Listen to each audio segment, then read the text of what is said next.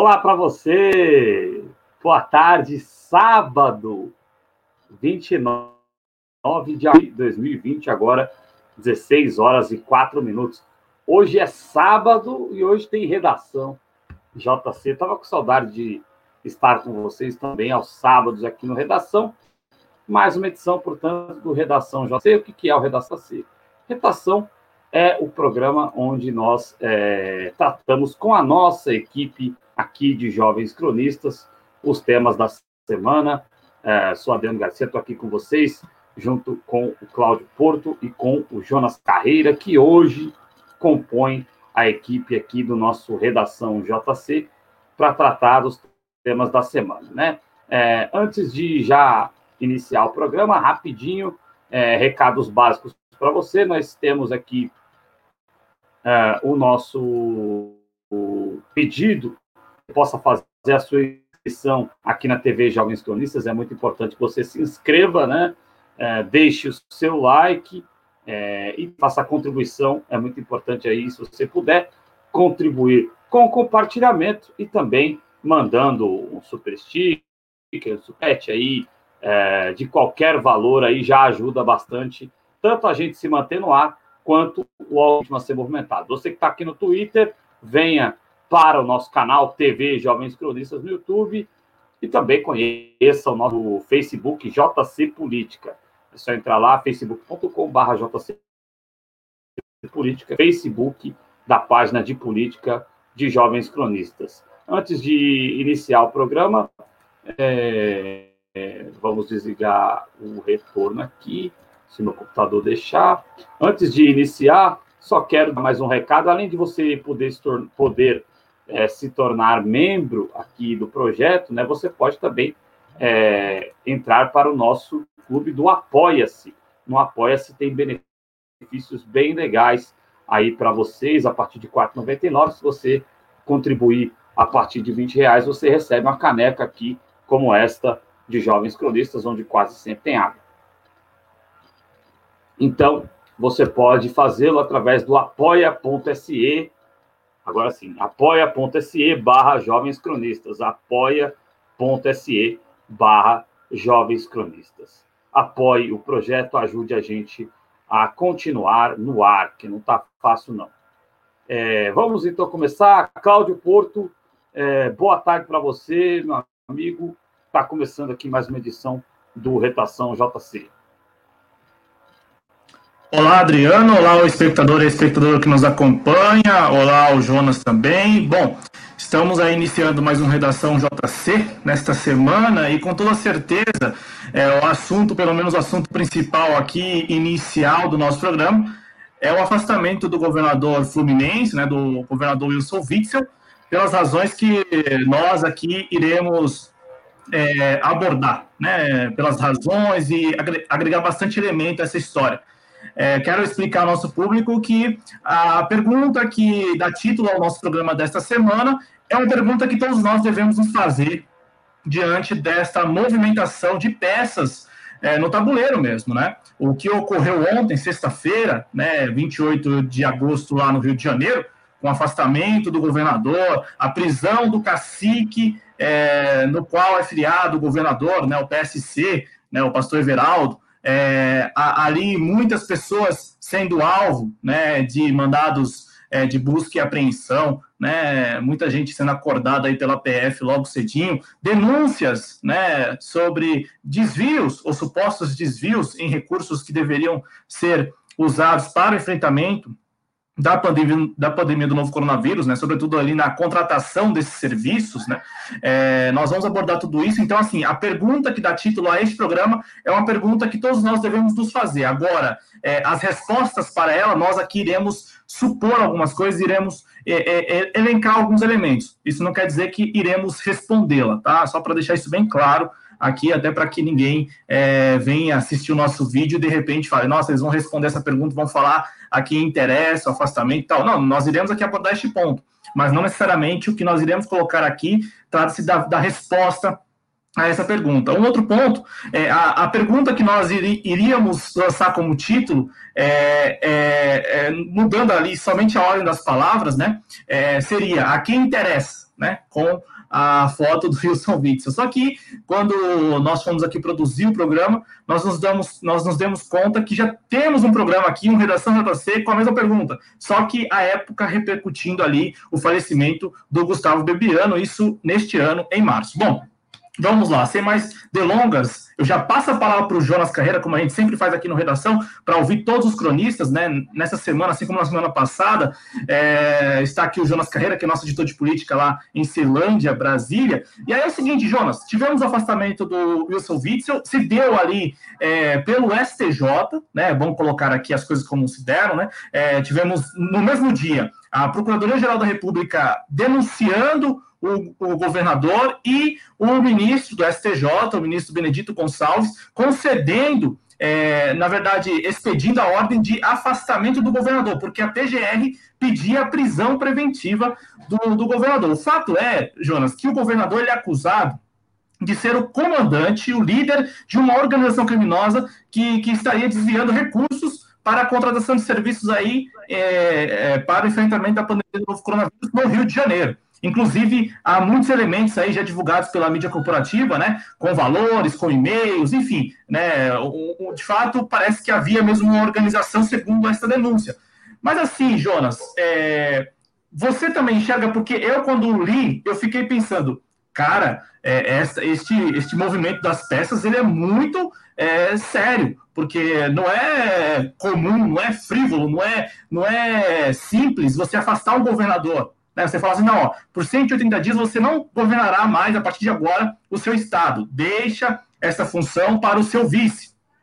E também não é todo dia que se prende um presidente de um partido, né? O partido também do governador, o pastor Everaldo. Né? Então, assim, é, é, trata-se de um movimento que é, ele tem muitas nuances que me deixaram até, em certa medida, preocupados. Para além daquilo de, ah, não, ele é corrupto mesmo, ele é, desviou recursos. Não, não, ele não desviou recursos. Para além disso, é, essa movimentação das peças me deixou preocupado porque pode, de repente, ser um precedente para algo que, que venha a se espalhar pelos outros estados e a gente nem se dê conta. E veja, estamos falando aqui de uma decisão que partiu da PGR e que foi acatada pelo STJ. Então, assim, oficialmente não passou nem pelo desgoverno Bolsonaro, que seria, neste momento, o, digamos, o principal interessado ou o principal é, beneficiado por essa decisão, porque já zombou do fato do Wilson Witzel, que era e que é agora, né, nessa onda de oposição, ele se tornou aí um dos críticos ao desgoverno Bolsonaro, depois que se valeu muito do Bolsonaro da família Bolsonaro para se eleger em 2018. É, ele já estava nessa posição de crítico, havia diminuído ali, né, reduzido consideravelmente as críticas, no entanto, nós tivemos aí o desgoverno Bolsonaro, que é, ah, no meu ponto de vista também, um grande beneficiário dessa história toda, porque já zombou do fato do Wilson Witzel não ser mais o governador, pelo menos nesse período de 180 dias, e também é, conseguiu ali, é, mais uma vez, reforçar aquilo que faz parte da narrativa bolsonarista para o enfrentamento da pandemia do novo coronavírus, que é o quê? Governadores e prefeitos só estão dizendo que estão enfrentando porque querem os recursos, porque querem é, enriquecer, né? porque querem esses recursos para os seus próprios objetivos. Enfim, Jonas, eu, eu resumindo, vi esta movimentação como algo muito sério, não é algo, assim como eu disse, simples, né? É, e também acredito que a gente, enquanto críticos de toda essa situação, né, de todo este modus operandi que a gente tem observado, nós temos que redobrar atenção quando vamos analisar. Então, é, é o meu ponto de vista em relação a este fato. Gostaria de te ouvir. Seja muito bem-vindo ao Redação JC, Jonas Carreira. Obrigado. É, boa tarde, Cláudio. Boa tarde, Adriano. Boa tarde, espectadores espectadores aí da TV Jovens Cronistas. É, bom, Cláudio, sobre esse assunto, né, de...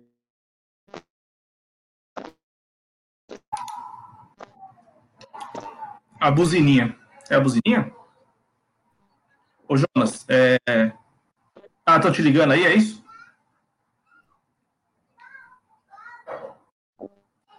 É, tá, tá mudo pra gente, a gente não tá te escutando, Jonas.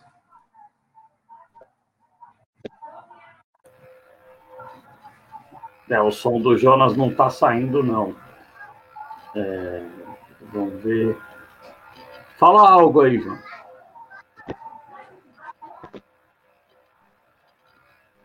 Não, é, acho que não sei se saindo e entrando de novo. se dá jeito saindo, entrando de novo, tenta fazer isso, é, por favor, e você volta a seguir, Jonas. É, não sei se está, inclusive, escutando também. É, mas é isso aí. É, e aí o Cláudio falou é, em relação a essa questão. Ué, o Jonas saiu? Vamos ver se o Jonas volta aqui agora. Tá ouvindo aí agora? Ah, agora tá sim, Jonas. Temos Beleza. dois Jonas na tela aqui, deixa eu tirar um. e agora, tá ouvindo? Tô ouvindo, tá ouvindo? Pode, pode ficar à vontade, Jonas. Então, beleza. É, então, eu gostaria sobre esse assunto, gostaria de iniciar com do, três bases, né? A primeira, né, um, é um pouco irrelevante, mas, mas é só, só para botar um pouco de humor aí na, na, no debate, né? É interessante notar, né, o, o modus operandi como essa, essa turma aí, né, essa turma que fez a campanha de 2018, né, é, é, defendendo a bandeira da família tradicional e, e da mulher como, como uma esposa, mulher de Deus e a família conservadora. É importante notar o modus operandi desse, dessa, dessa turma em usar né, a sua esposa, mulher, né, como uma espécie de, de digamos assim, uma, de laranja, né? Uh, como o Whitson tem usado a esposa dele, né, como uma espécie de laranja, usado o escritório dela, né, se eu não me engano, é de advocacia, né, para para implementar né, o seu ato criminoso. E uh, o caso da Michelle Bolsonaro, que tem aí envolvido né, um, uma discussão, um debate envolvendo aí a, a conta da Michelle Bolsonaro com uns depósitos do, da esposa do Queiroz, né, também usada também é, na quantia de 89 mil reais. Então é interessante perceber esse modus operandi, né? É, a gente pode excluir desse, desse modus operandi dessa galera a Flor Diniz, né? Que teve um teve um caso à parte aí que ela não deu não deu oportunidade do marido dela no caso de, de poder usá-la como laranja, mas é um caso à parte, mas é, é importante observar isso até para botar um pouco de, de humor aí na, no debate. O segundo caso é Cláudio, como você citou, né, é, é bom os governadores, principalmente o daqui de Brasília, né, já ficar é, com atento né, a esse tipo de, de atuação né, da Polícia Federal, do Ministério Público, nesse caso aí do, de investigação da, dessas propinas aí, se aproveitando da pandemia do Covid-19, né?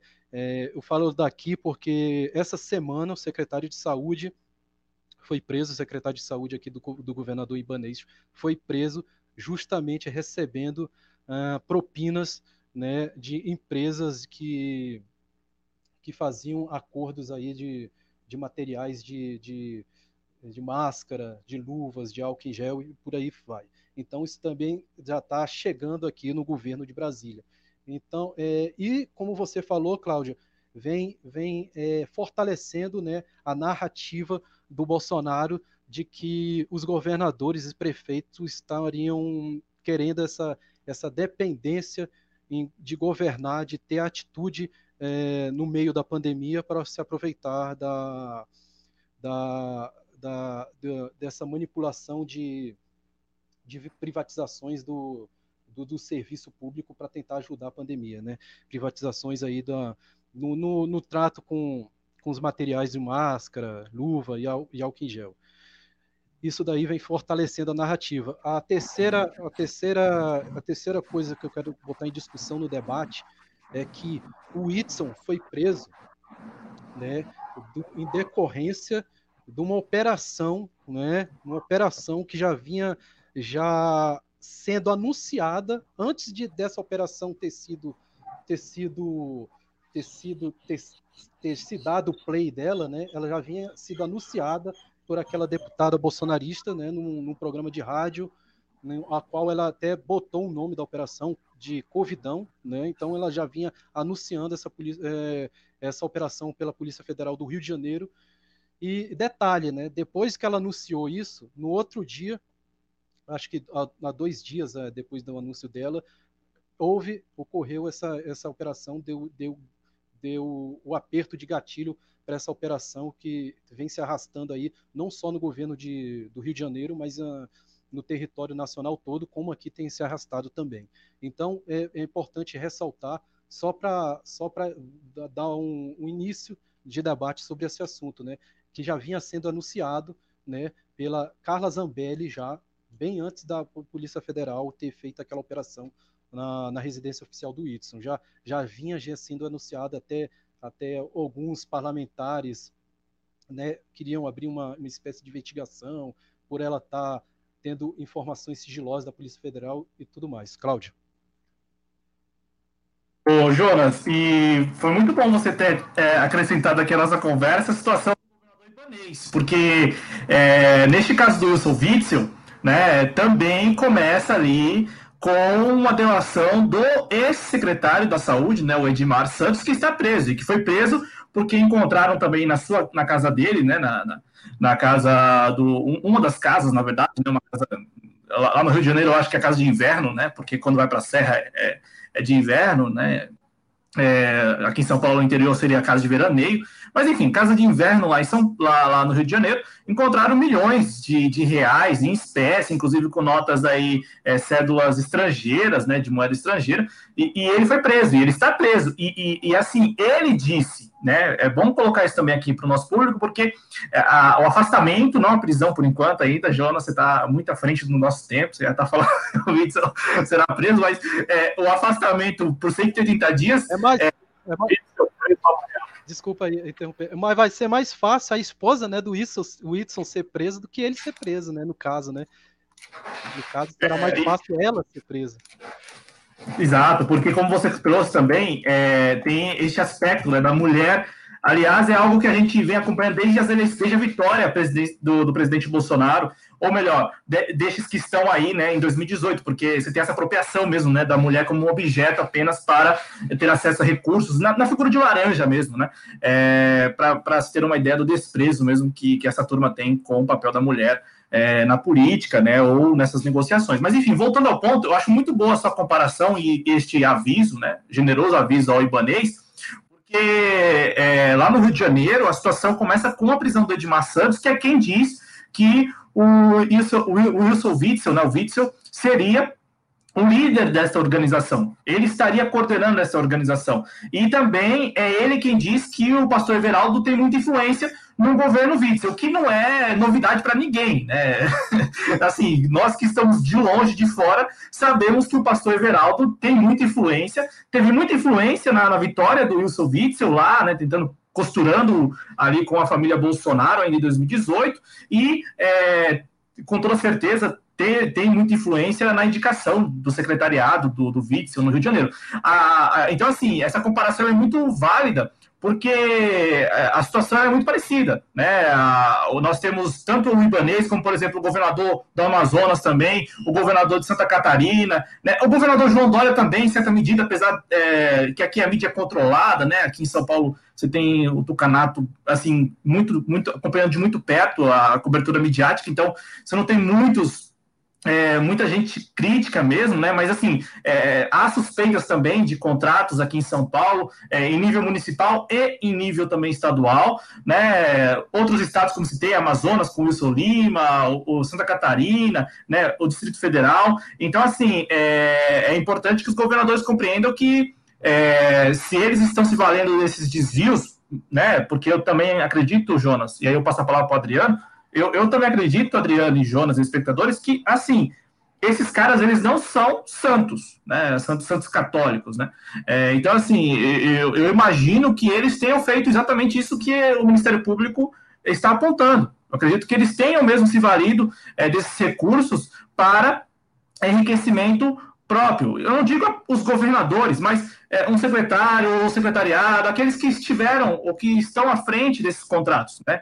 É, eu acredito, eu acredito, assim, pelo histórico, né, dessas pessoas e também é, da prática política né, aqui no Brasil, é, eu imagino que tenha ocorrido isso. Só que eu não acredito que isso seja generalizado, como é, pinta agora a PGR, o Ministério Público Federal, e como quer também a narrativa do Bolsonaro, né, que é de todos os estados, todos os 5 mil municípios é, fazendo isso. Né? Não por acaso, eu já, já escutei muitas vezes de bolsonaristas que ah, tem tantos contaminados porque tal prefeito, tal governador está recebendo tanto, tanto por cada contaminado. Então, assim, essa narrativa ela tem penetração e com, a, com o afastamento do governador Wilson Witzel e com esses governadores aí, digamos, na Berlinda, você tem é, essa narrativa sendo reforçada, né? Ganhando um, um, um, um grau de, de, substância mesmo, né? De, de, validação muito considerável. Né? Porque pro, pro cara que de, acredita nisso, ele fala, olha lá, o governador já foi um, aí tem outro ali, tem outro cá. Então, assim, é, encaixa perfeitamente nessa narrativa, né?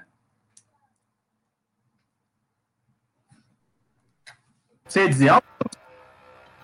É, você ia complementar algo, Jonas? É, ou... É, só, é rapidinho, Adriano, só, só claro, pra, claro. É...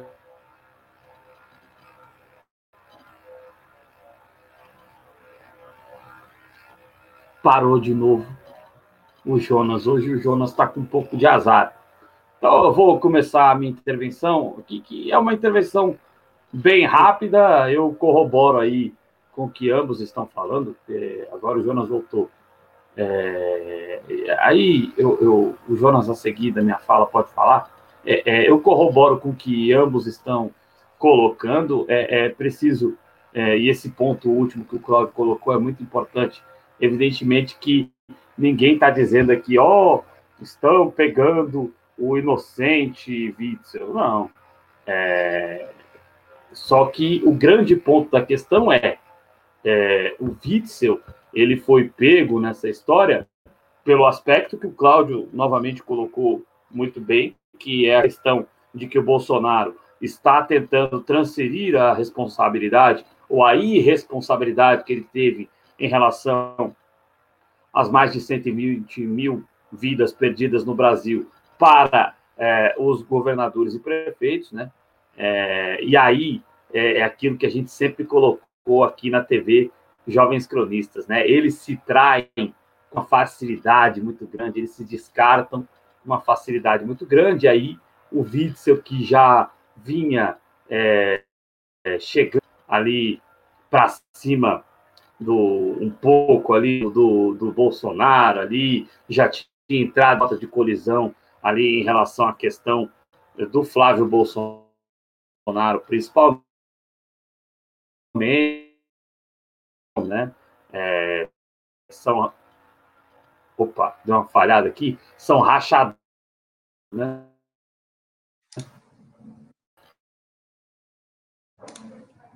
E, o Adri... um ordenamento, né? Todas as demonstrações. Tá falhando tudo. Não, voltou agora, Adriano. Agora voltou. Voltou? Até rachadinho. É, é, isso, as rachadinhas são, na verdade, rachadonas, né? Então, que são corrupção. É preciso estabelecer essa narrativa de que parar de. Eles nos chamam, né? Nos colocando aqui enquanto esquerda, eles nos chamam de corruptos o tempo todo. Então é preciso dizer que eles são corruptos. É, porém, está muito claro aí, de, com todo o movimento de vice-governador indo lá em Brasília falar com o Bolsonaro, está é, tá muito muito claro aí o ordenamento para cima do Witzel e usando o STJ, que é muito perigoso, né? Uma decisão monocrática é, que mostra aí é, o poder que o Bolsonaro está tendo numa esfera do judiciário, que é a esfera do Superior Tribunal de Justiça, né? Então é, é muito perigoso o momento que a gente está vivendo no Brasil. O Jonas Carreira, que é de Brasília, citou a questão do Ibanês. O Ibanês é parceiraço, Nato mas eles se traem a todo tempo. É, eu não duvido nada que o Bolsonaro possa trair mais um de seus aliados históricos, no caso, o Ibanez Rocha. Né? Então, é um estado de coisa muito perigoso.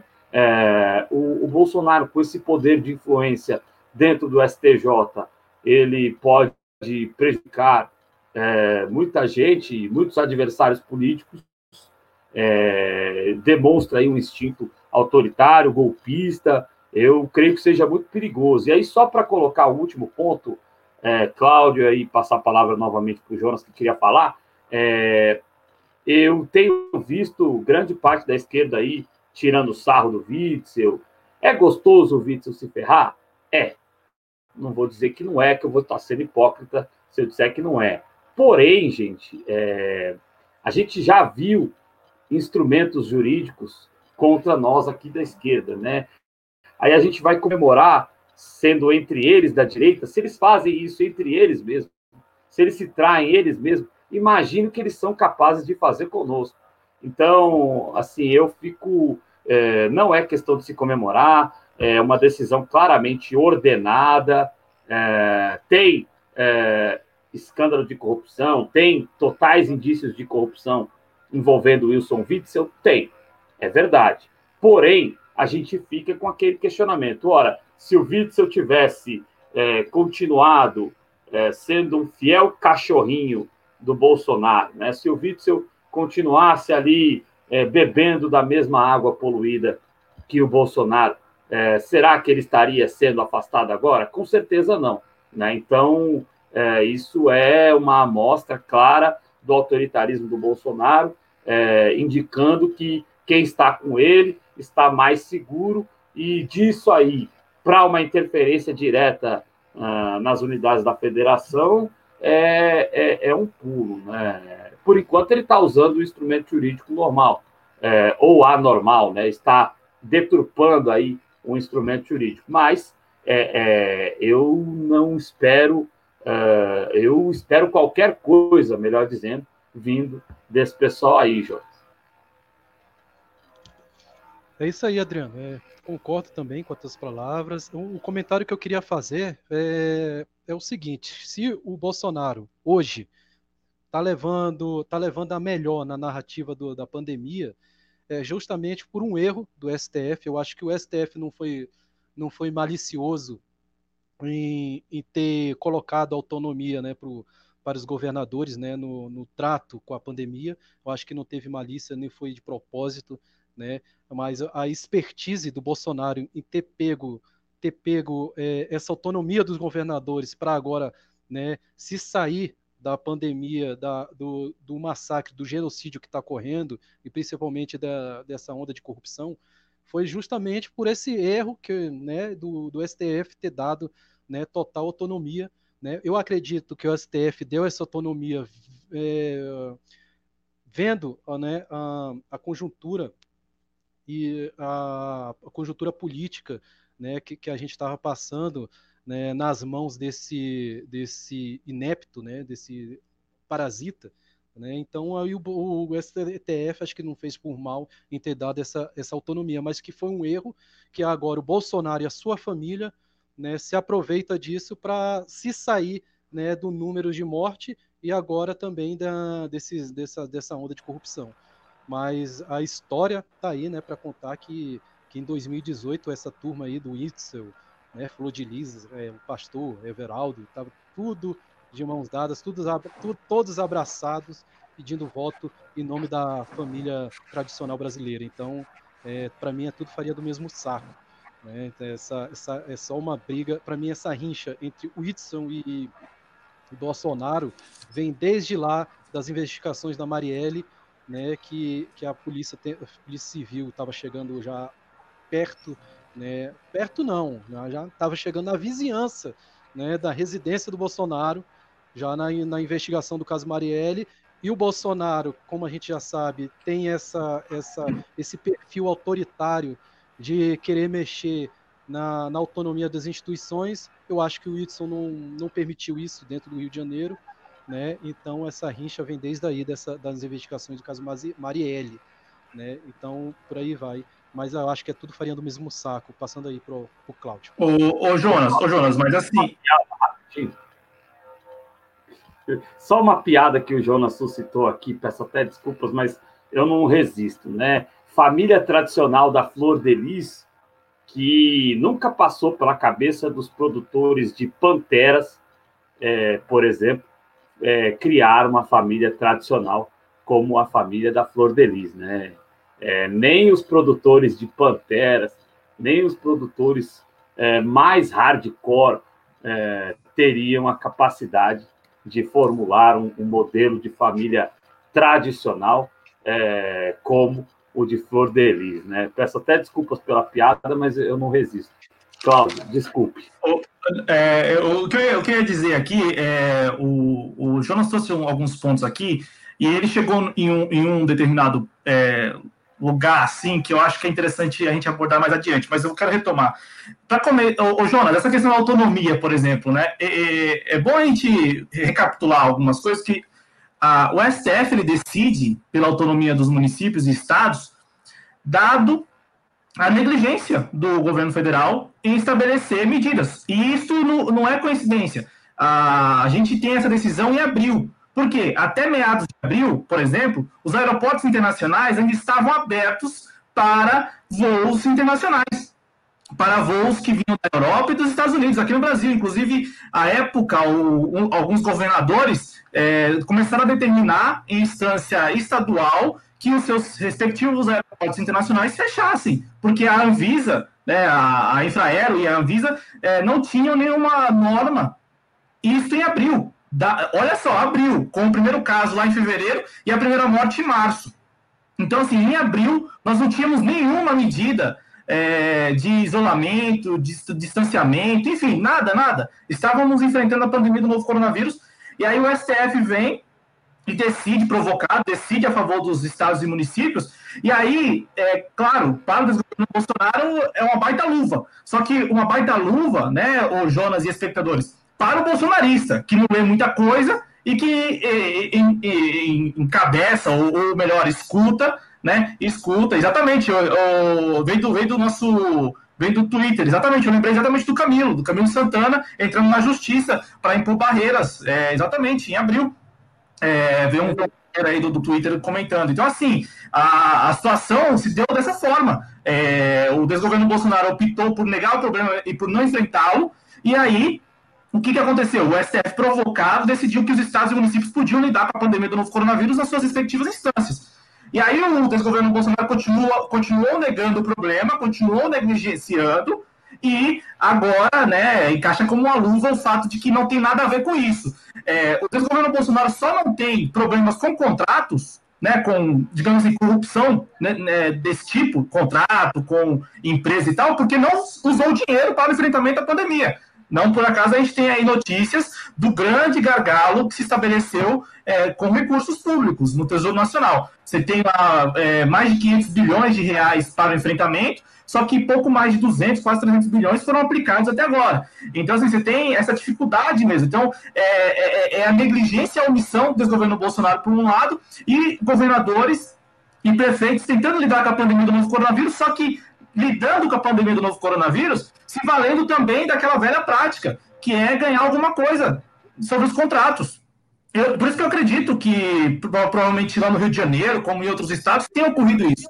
É, agora, a participação do governador, assim, né, como líder da organização criminosa, é algo que ainda tenho dúvidas, mas é, vamos aqui colocar, é, vamos colocar que houve mesmo e, e que é, se deu como o Ministério Público Federal está denunciando. Então, assim, essa questão da, da, da autonomia, ela tem um contexto ali muito particular, né? E, e aí, é claro, para a narrativa bolsonarista e para o bolsonarista que acredita em tudo que chega pelo WhatsApp lá, bom, é, neste momento você tem a comprovação, a validação dessa narrativa, né? Com o afastamento do governador Wilson Witzel, com, por exemplo, outros governadores pendurados aí em processos de impeachment, né?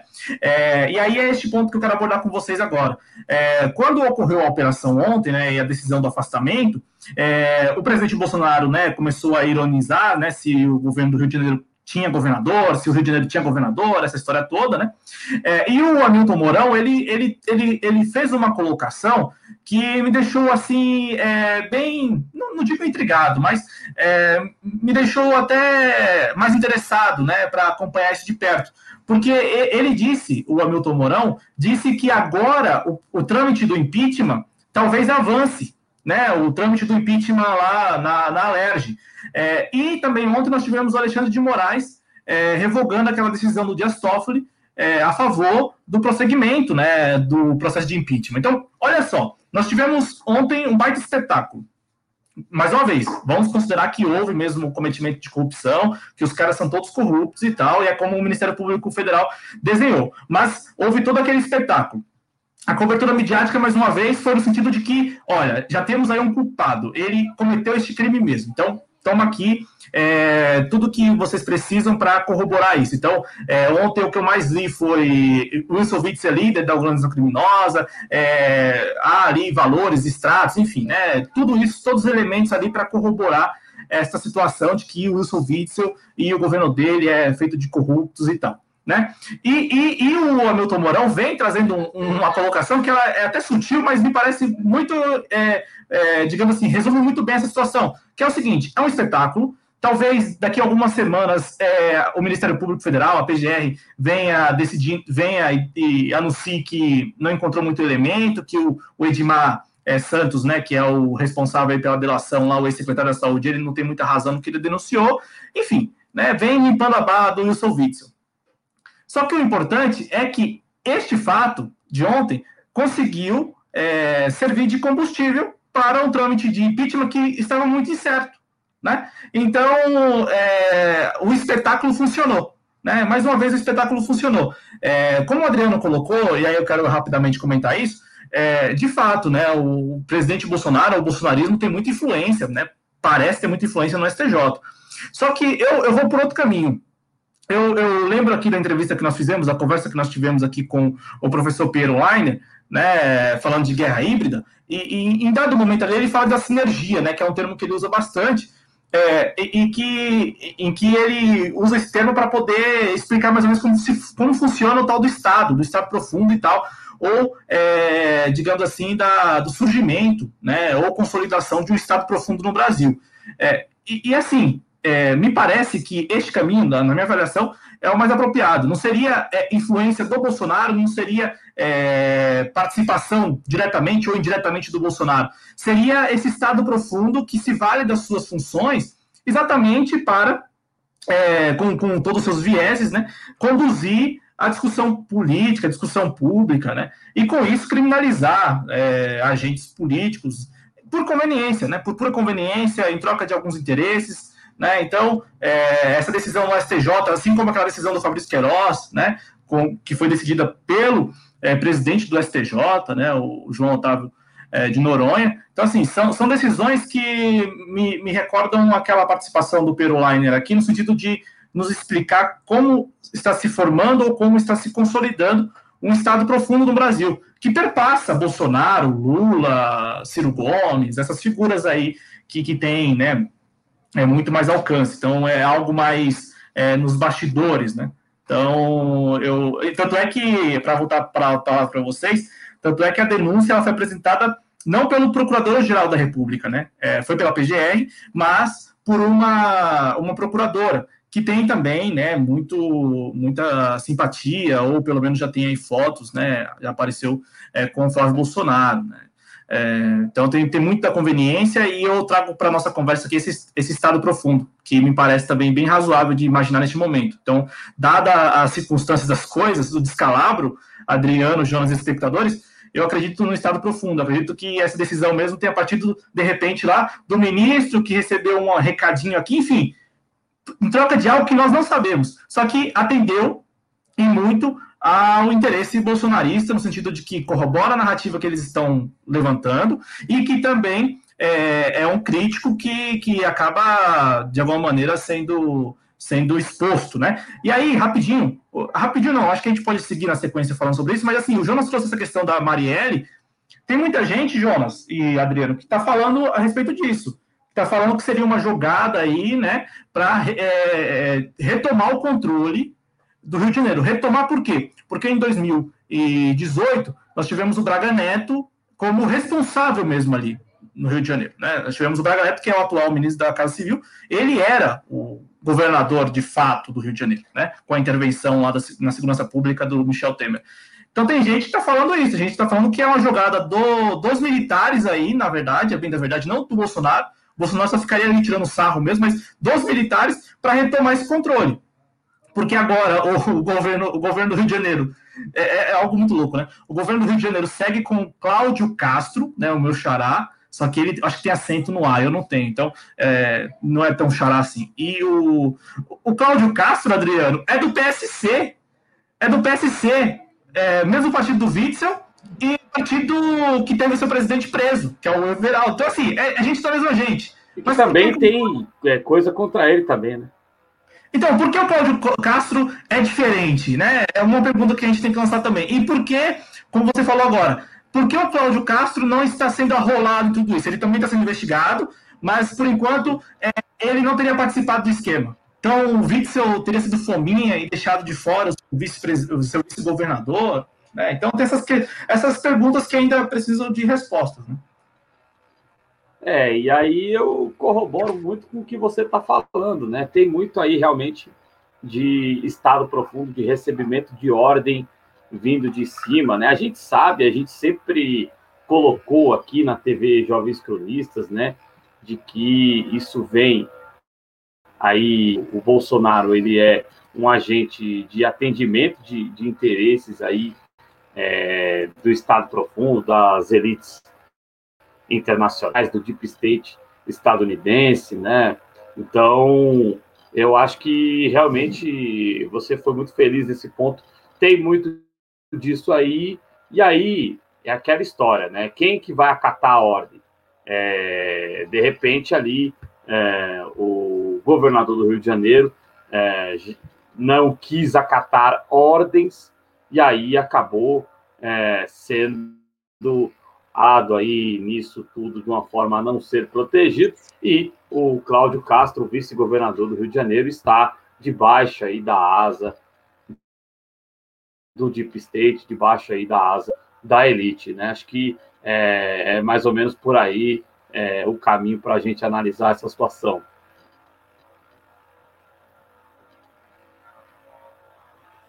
É, Jonas, tem algum complemento? Então, é, é, concordo também, concordo que, concordo que o bolsonarismo segue uma agenda e uma agenda, principalmente uma agenda econômica internacional, né? É, concordo plenamente com isso, mas eu, ao mesmo tempo, eu acho que o bolsonarismo, né, tem tem táticas, como vamos dizer assim, táticas é, é, vamos dizer, regionalistas, né? táticas próprias, né?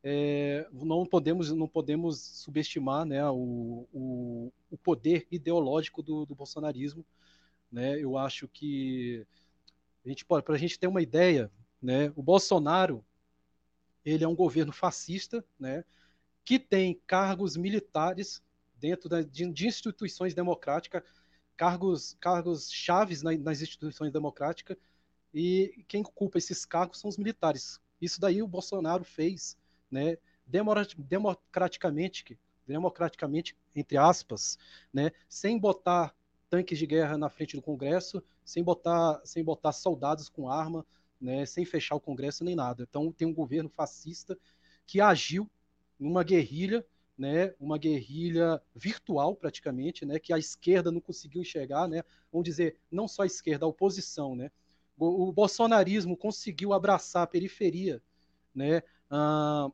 as classes sociais mais baixas através do neopentecostal, né, do neopentecostalismo, né, abraçando essas classes baixas e através das redes sociais implementar uma política de guerrilha sem arma na mão. E conseguiu se implementar um governo fascista lá dentro e genocida com militares no poder e uma classe uma classe burguesa que estava um tanto afastada de, durante 13 anos no 13 anos de governo petista afastada entre aspas também. Então a gente, a gente não pode subestimar. É claro que é, essa tática de guerrilha virtual vem vem de vem do, do, do, até mesmo do Steve Bannon, né? Isso daí é uma, é uma ideologia é, internacional, né? mas é, a gente não pode subestimar o poder do bolsonarismo nessa questão. Quando todo mundo viu que o Sérgio Moro né, estava saindo do governo, todo mundo já estava pensando, pronto, acabou o Bolsonaro. Né? Todo mundo achou assim, pronto, Bolsonaro acabou. O Sérgio Moro era nas pesquisas o cara que ganhava do Bolsonaro e até mesmo do Lula, né, segundo as pesquisas aí. Tanto que o Bolsonaro acabou, destruiu né, o Sérgio Moro bolsonarismo conseguiu destruir.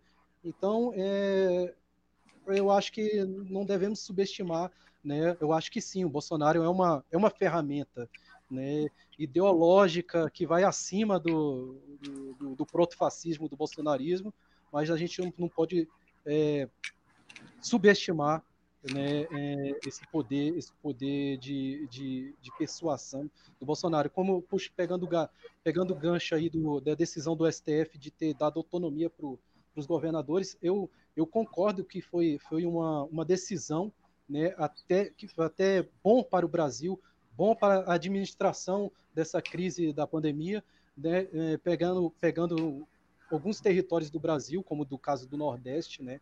Imagine só se não desse autonomia para um governador como Flávio Dino no Maranhão, né? Parabéns para o Flávio Dino que ele tem feito pelo Maranhão. Já pensou se ele não tivesse essa autonomia, né? De peitar, né? Uma agenda, uma agenda econômica neoliberal e, com, e botar o poder do Estado para dar emprego e gerar renda lá dentro do Maranhão. Então, é uma, foi uma decisão do STF acertada, mas a, a expertise do Bolsonaro conseguiu fazer, fazer com que essa decisão tirasse, tirasse o dele da reta nos números do genocídio, dos genocídios e até mesmo no, no, na forma como está se levando, é, a forma burocrática como está se levando a pandemia. Então, acho que o bolsonarismo é um, é um mal que tem que ser combatido e tem que ser, e tem que ser e não tem que ser subestimado. Ô, ô Jonas, se me permite complementar o que você trouxe agora, é, até para poder arrematar, pelo menos assim, é, com o que o Adriano colocou antes, é, da, da, de repente, né, ser um. Primeiro que quando a gente fala de precedente aqui é porque, como a gente citou aqui neste programa mesmo, você tem alguns governadores aí pendurados, pesam denúncias aí contra quase todos os governadores do país, né? E isso também governadores do Nordeste, tá, gente? Então, também governadores, digamos assim, de partidos da esquerda, né? Denúncias, estou falando de denúncias, tá? Denúncias, denúncias. É, no caso do Wilson Witzel, mais uma vez, tudo parte. Se não tiver, eles inventam, né? É, é, importante também lembrar disso, né? Mesmo que não tenha, eles vão lá e inventam alguma coisa, como inventaram aí é, contra nós mesmo. Inventaram contra a presidenta Dilma, contra o Lula é, e por aí vai. É, é que, é que como eu coloquei, mano, às vezes, vou falar aqui bem coloquial, às vezes não é o governador, é a estrutura é o secretário executivo de uma determinada pasta, que tem este vício de é, firmar um acordo, um contrato e pegar uma parte para ele. E aí sobra para o governador. E aí o governador tem que sim ser punido. Não adianta. Ué, ele é o responsável. Então eu digo isso, sabe por quê? Porque às vezes, eu estou falando isso porque pesam denúncias também contra governos do Nordeste, para deixar isso claro, né? Para não falar governadores e governadora. É, mas enfim, essas denúncias pesam. E, e, então é, é precedente porque as denúncias estão aí, as suspeitas estão aí. O que nós vimos no, no caso do Wilson Witzel é a instrumentalização de tudo isso, da denúncia, das, das suspeitas, dos elementos, tá aí, o Wilson Witzel afastado. É, tem um governador agora que é um governador para lá de preposto mesmo, né, do bolsonarismo. É, do bolsonarismo, porque, como a gente falou, ele já esteve com a família, já inclusive reuniu a turma hoje lá e tal. Então, assim, tá se, tá se achando governador mesmo, né? Muita vontade e tal. É como se, de fato, não tivesse nada a ver com o Wilson Witzel. Então, assim, precedente nesse sentido, de vários outros governadores, de repente, sendo sacados, né? Só que sacados é, e trocados por outro, então não seria necessariamente uma intervenção. É muito mais sutil. Você vai lá, né? E, e, olha, todo, todo o aparato jurídico é mais uma vez sustentando isso, né? Beleza. Então é muito mais sutil do que, de repente, uma intervenção na, área de segurança pública, como o Michel Temer quis fazer em 2018. Você coloca um militar lá mesmo e coloca outro militar e fica lá os caras lá é, dominando, controlando tudo, é, tomando nota ali sobre como se dá o narcotráfico e tal, enfim, fazendo negócio, né? Fazendo negócio. É, é, agora, uma outra coisa, Jonas, que você trouxe, dessa questão dos neopentecostais, né? É, quando você trouxe, quando você falou da, da Flor de Lis, beleza, teve esse fato na semana, né? Mas assim, é algo que ninguém tá. Poucas pessoas estão fazendo, estão se lembrando que tanto o pastor Everaldo como o Wilson Witzel estiveram com o Bolsonaro. É, com o Bolsonaro, a gente falou disso aqui por, por alto, mas estiveram até ano passado e só não estão mais, ou de repente, é, aparentemente não estão mais, porque seus interesses não foram atendidos, seja lá quais são esses interesses. Né? É, ou, ou, ou, porque, como a gente analisou em outros programas, se tornou muito cult, né? cult, né? Você não ser mais Bolsonaro, né? Então, de repente, vamos, vamos nos desfiliar dessa turma aí e tal. É, porque, assim, essa turma esteve com o Bolsonaro e, e assim, é, faz parte do, do, discurso do cara. Então, é algo que, beleza, teve essa questão da família tradicional, mas, digamos assim, a família tradicional é personificada na família Bolsonaro, né, de alguma maneira, porque estiveram com, com os Bolsonaro. Né? Inclusive, o Wilson Witzel, até hoje todo mundo sabe né, que o Wilson Witzel só foi eleito porque é, linkou a, a imagem dele com a imagem do Flávio Bolsonaro, e conseguiu vencer as eleições. Então, assim, é, se o Wilson Witzel existe na política hoje, é, é, porque contou com o apoio da família Bolsonaro e porque a família Bolsonaro seria fiadora ali para ele. Então, é isso.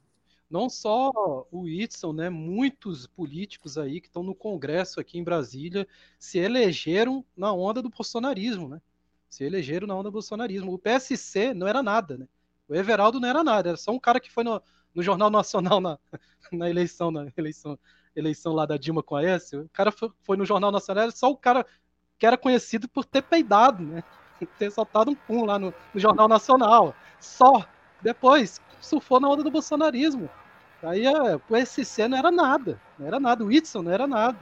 Entendeu? E não só ele, como muitos, muitos deputados. que Carla Zambelli também não era nada. Pra você ver a força que o bolsonarismo tem. O próprio governador daí, o que, que, que era Ibanês? O que, que era Romeu Zema?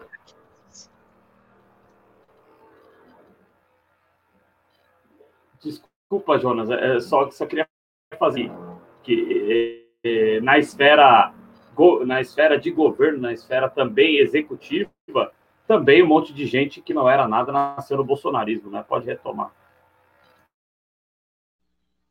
Não, era só isso mesmo, só pegando o gancho aí do que o Claudio falou mesmo, é, é para ver a força, né, do que o bolsonarismo tem.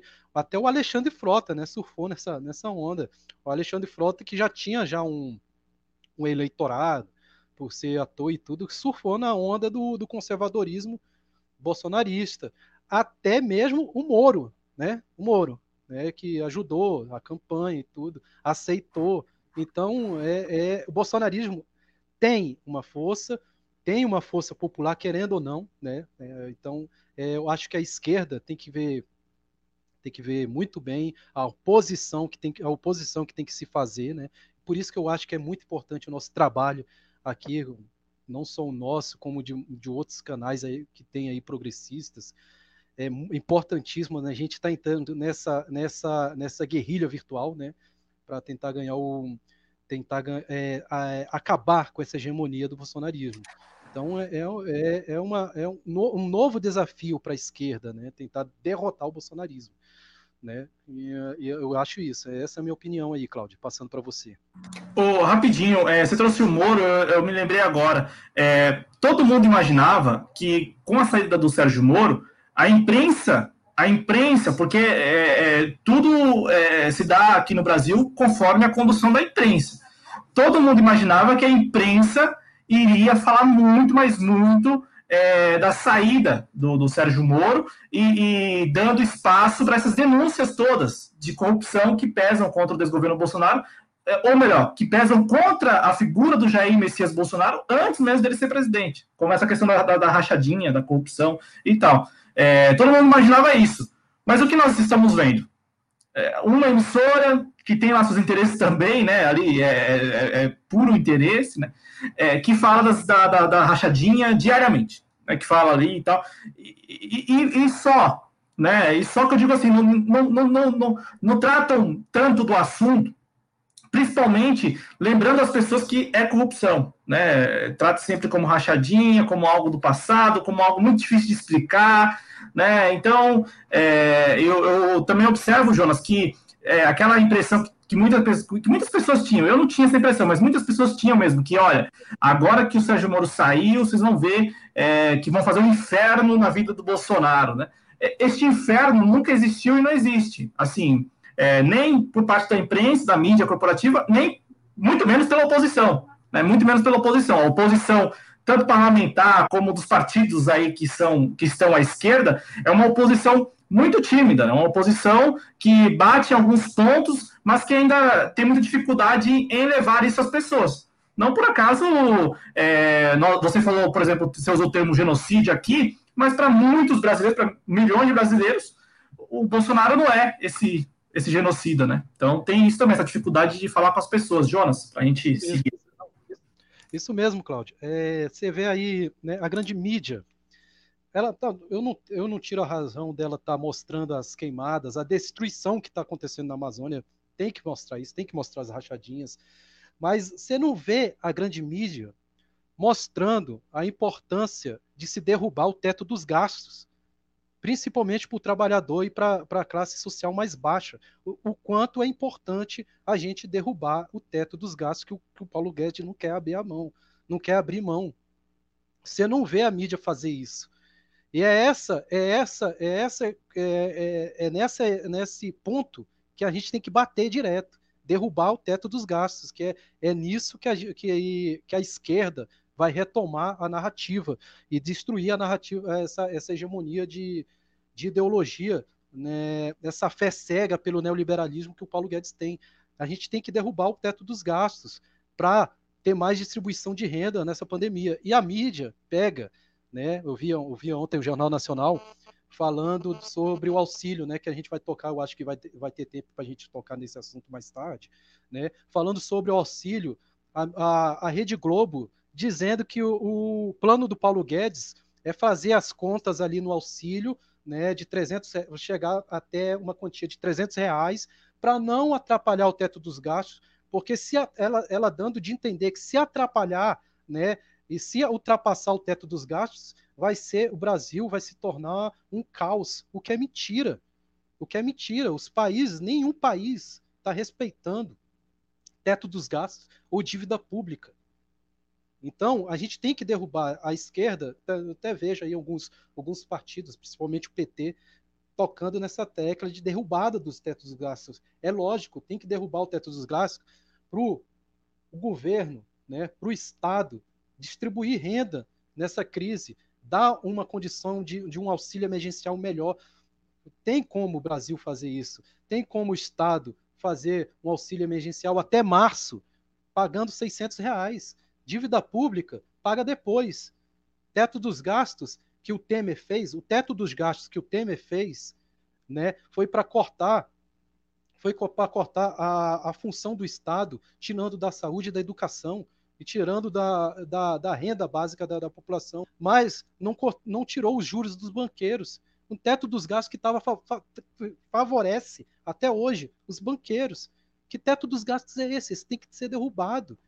Isso é uma falácia. O neoliberalismo caiu por terra, caiu por terra. Os próprios, os próprios economistas internacionais, mundo afora, que defendiam o neoliberalismo, hoje em dia estão repensando uma outra forma de fazer o capitalismo com o apoio do Estado, dando distribuição de renda num pós-pandemia. Só o Paulo Guedes, que está com essa, essa, essa fé é, fundamentalista pelo neoliberalismo que não quer abrir mão do teto do gasto. Isso é irracional, isso é, isso é, é retroceder o Brasil, é, é, é, acabar com a economia do Brasil, é, é tirar do bolso do trabalhador. E, e, a mídia, a grande mídia, não pega, não, não bate nisso. Entendeu? Eu, eu, sou, eu sou totalmente a favor do que ah, a Rede Globo vai fazer amanhã, né, no Fantástico, sobre a, a destruição da Amazônia, e destruição do meio ambiente, tudo bem, a apoiada está passando, tal, a rachadinha, beleza, mas a gente tem que botar na pauta também é, quanto vai ser favorável para o trabalhador num pós-pandemia se a gente derrubar o teto dos gastos. Cláudio. É, não, não, e, e assim, Jonas, é, agora, né, nós tivemos aí neste sábado, né, a notícia que veio da Argentina, que já é um projeto que estava sendo ali trabalhado já há alguns meses, desde o primeiro caso na Argentina, o primeiro caso de, de novo coronavírus, os argentinos, ali a cúpula, né, do governo e também da Câmara dos Deputados lá da Argentina, trabalharam e apresentaram ontem um projeto de lei para taxar grandes fortunas, só que algo muito específico, né? Mais de 12 mil pessoas, é, ali 300 milhões de pesos, é, salvo engano, agora, agora posso até é, procurar melhor para saber se. Acho que não são 3 milhões de pesos, não. Não, com a inflação deve ser 13 milhões de pesos mesmo, porque é, com a inflação na Argentina lá, com toda certeza, eles, eles tratam desses números estratosféricos. É, mas assim. O lance é, a Argentina está para tributar, está com um projeto de lei apoiado pelo governo nacional, para tributar os seus milionários. Este é um ponto. Vamos acompanhar como se dará a cobertura aqui no Brasil, principalmente na TV aberta, a respeito deste tema. De repente, pincelando que aqui no Brasil também teria condições de ser aplicado algo do tipo e que isto iria ali é, oferecer muito mais cidadania, né, ali lá no final das contas, para os brasileiros. Eu, eu, eu acredito que não haverá esse tipo de cobertura é, muito menos na TV aberta, né, explicando às pessoas a importância de, de repente, trabalhar a taxação de grandes fortunas, porque lá no final das contas, eu, você, todos nós seremos beneficiados. A mesma coisa vale para o teto de gastos, né, para o teto de gastos, porque assim, a, a mídia corporativa ela é contra a derrubada da emenda 95, só que ela não explica para as pessoas por que as pessoas deveriam apoiar porque deveriam apoiar a emenda 95. Ela cria o caos, né? Ou ela, ou ela desenha, né, Jonas, como você falou, né? Ela, ela ameaça, olha, se de repente derruba isso aqui, não é que você será é, prejudicado, é que se estabelecerá o caos, não sei o quê. Como era antes também na tramitação da PEC 240, que era a PEC da, da emenda 95 agora. Quando também estava tramitando a TV Globo, principalmente, né, que é quem vocalizava isso, ela falava, olha, se, de, se não aprovarmos aí o teto de gastos, se o Brasil não, não estabelecer um teto de gastos, não terá condições, mas as contas públicas não irá mais permitir que, as, que, que programas sociais sejam mantidos, enfim, ameaçou geral, né? criou aquele, aquele clima, aquela atmosfera, aquela atmosfera de medo mesmo nas pessoas. A mesma coisa com a contra-reforma da Previdência, a mesma, foi, a mesma coisa com a contra-reforma trabalhista, e você foi muito feliz em ter trazido isso aqui para a gente, porque, cara, é preciso para ontem, né, derrubar a emenda 95. Aliás, a época, Jonas, eu lembro que eu acompanhei, muita gente é, havia, havia dito que é, a emenda, a emenda, né, esse teto gastos é algo que só foi implementado em países periféricos e ou com governos submissos, como era o, o Michel Temer, entendeu? Porque assim, não faz o menor sentido você estabelecer ou congelar né, é, investimento em áreas essenciais? Até porque anualmente você tem um aumento de pessoas da população né, e tudo mais. E outra coisa, né? Foi implementado o teto dos gastos em 2016 pelo Temer, né? Desde, a, desde essa implementação do teto dos gastos veio uma série de reformas, né? Reforma da, da Previdência, reforma, reforma trabalhista. E todos, é, até, inclusive até os, os, os caras das altas sapiências da economia falavam, não, depois do teto dos gastos, da implementação do teto dos gastos, da PEC da morte, e da, das reformas da Previdência, o Brasil vai aumentar, não, o PIB do Brasil vai subir. Não subiu, não subiu. Antes da pandemia, o Brasil já estava em crise. O Brasil subir, o, o, o PIB deu uma pequena subida, foi pífio, foi pífio. O Brasil não estava se recuperando da crise, da crise de 2015, porque foi, foi uma crise, foi, claro, a crise de 2015 foi uma crise internacional no pre, na queda do preço dos commodities na época da Dilma. Teve um erro no governo Dilma que não soube administrar essa crise. Mas também não, não devemos descartar que a, a Operação Lava Jato aumentou, eu digo até aumentou em 40% o, a crise que aconteceu em 2015, que se iniciou em 2014. Essa crise foi, foi, foi dobrada pela, pela destruição que a Lava Jato fez né, dentro da nossa economia nacional. Né? E depois veio a crise internacional, que foi a, foi o, o, a queda no preço dos, como, dos commodities, e isso fez aquela, aquela crise todinha no governo Dilma e levou aí a, a, ao golpe. Mas a, o teto dos gastos implementado pelo governo Temer não ajudou a economia do Brasil a crescer em nada, em nada, em nada é, é falácia esse teto dos gastos. Era para ter sido derrubado há muito tempo, desde o início da pandemia. Era para ter sido derrubado para ajudar o SUS, para ajudar a educação hoje, que também está sucateada. Então é isso aí, Cláudio. Ô, Adriano, para me corrigir aqui, 200 milhões de pesos é a ideia do governo argentino, né? Então, cobrar uma taxação aí de quem declarou ou declara ter mais de 200 milhões de pesos né, em patrimônios, e é, no caso da PEC, não era a PEC 240, mas sim a PEC 241, que é hoje a emenda 95 a do teto de gastos, Adriano. É, e, aí é importante, né, corroborando com o que vocês estão falando, eu já usei essa palavra corroborando várias vezes, eu vou ter que alterar essa palavra daqui a pouco.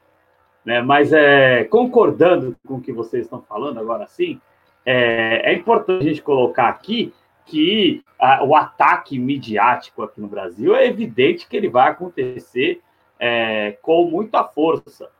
Com muita força o ataque midiático é, vai se dar, porque ele se deu em relação à Argentina, o Cláudio Porto, e, e a gente até conversou sobre isso, é, ele deu sobre algo muito menos complexo e muito menos grave, vamos assim dizer, não há nada de grave nisso, mas se deu em algo muito mais inofensivo para a elite, vamos assim dizer, que é o congelamento uh, dos preços dos serviços essenciais. Hoje em dia a internet é essencial, assim como água é essencial, luz é essencial, gás é essencial.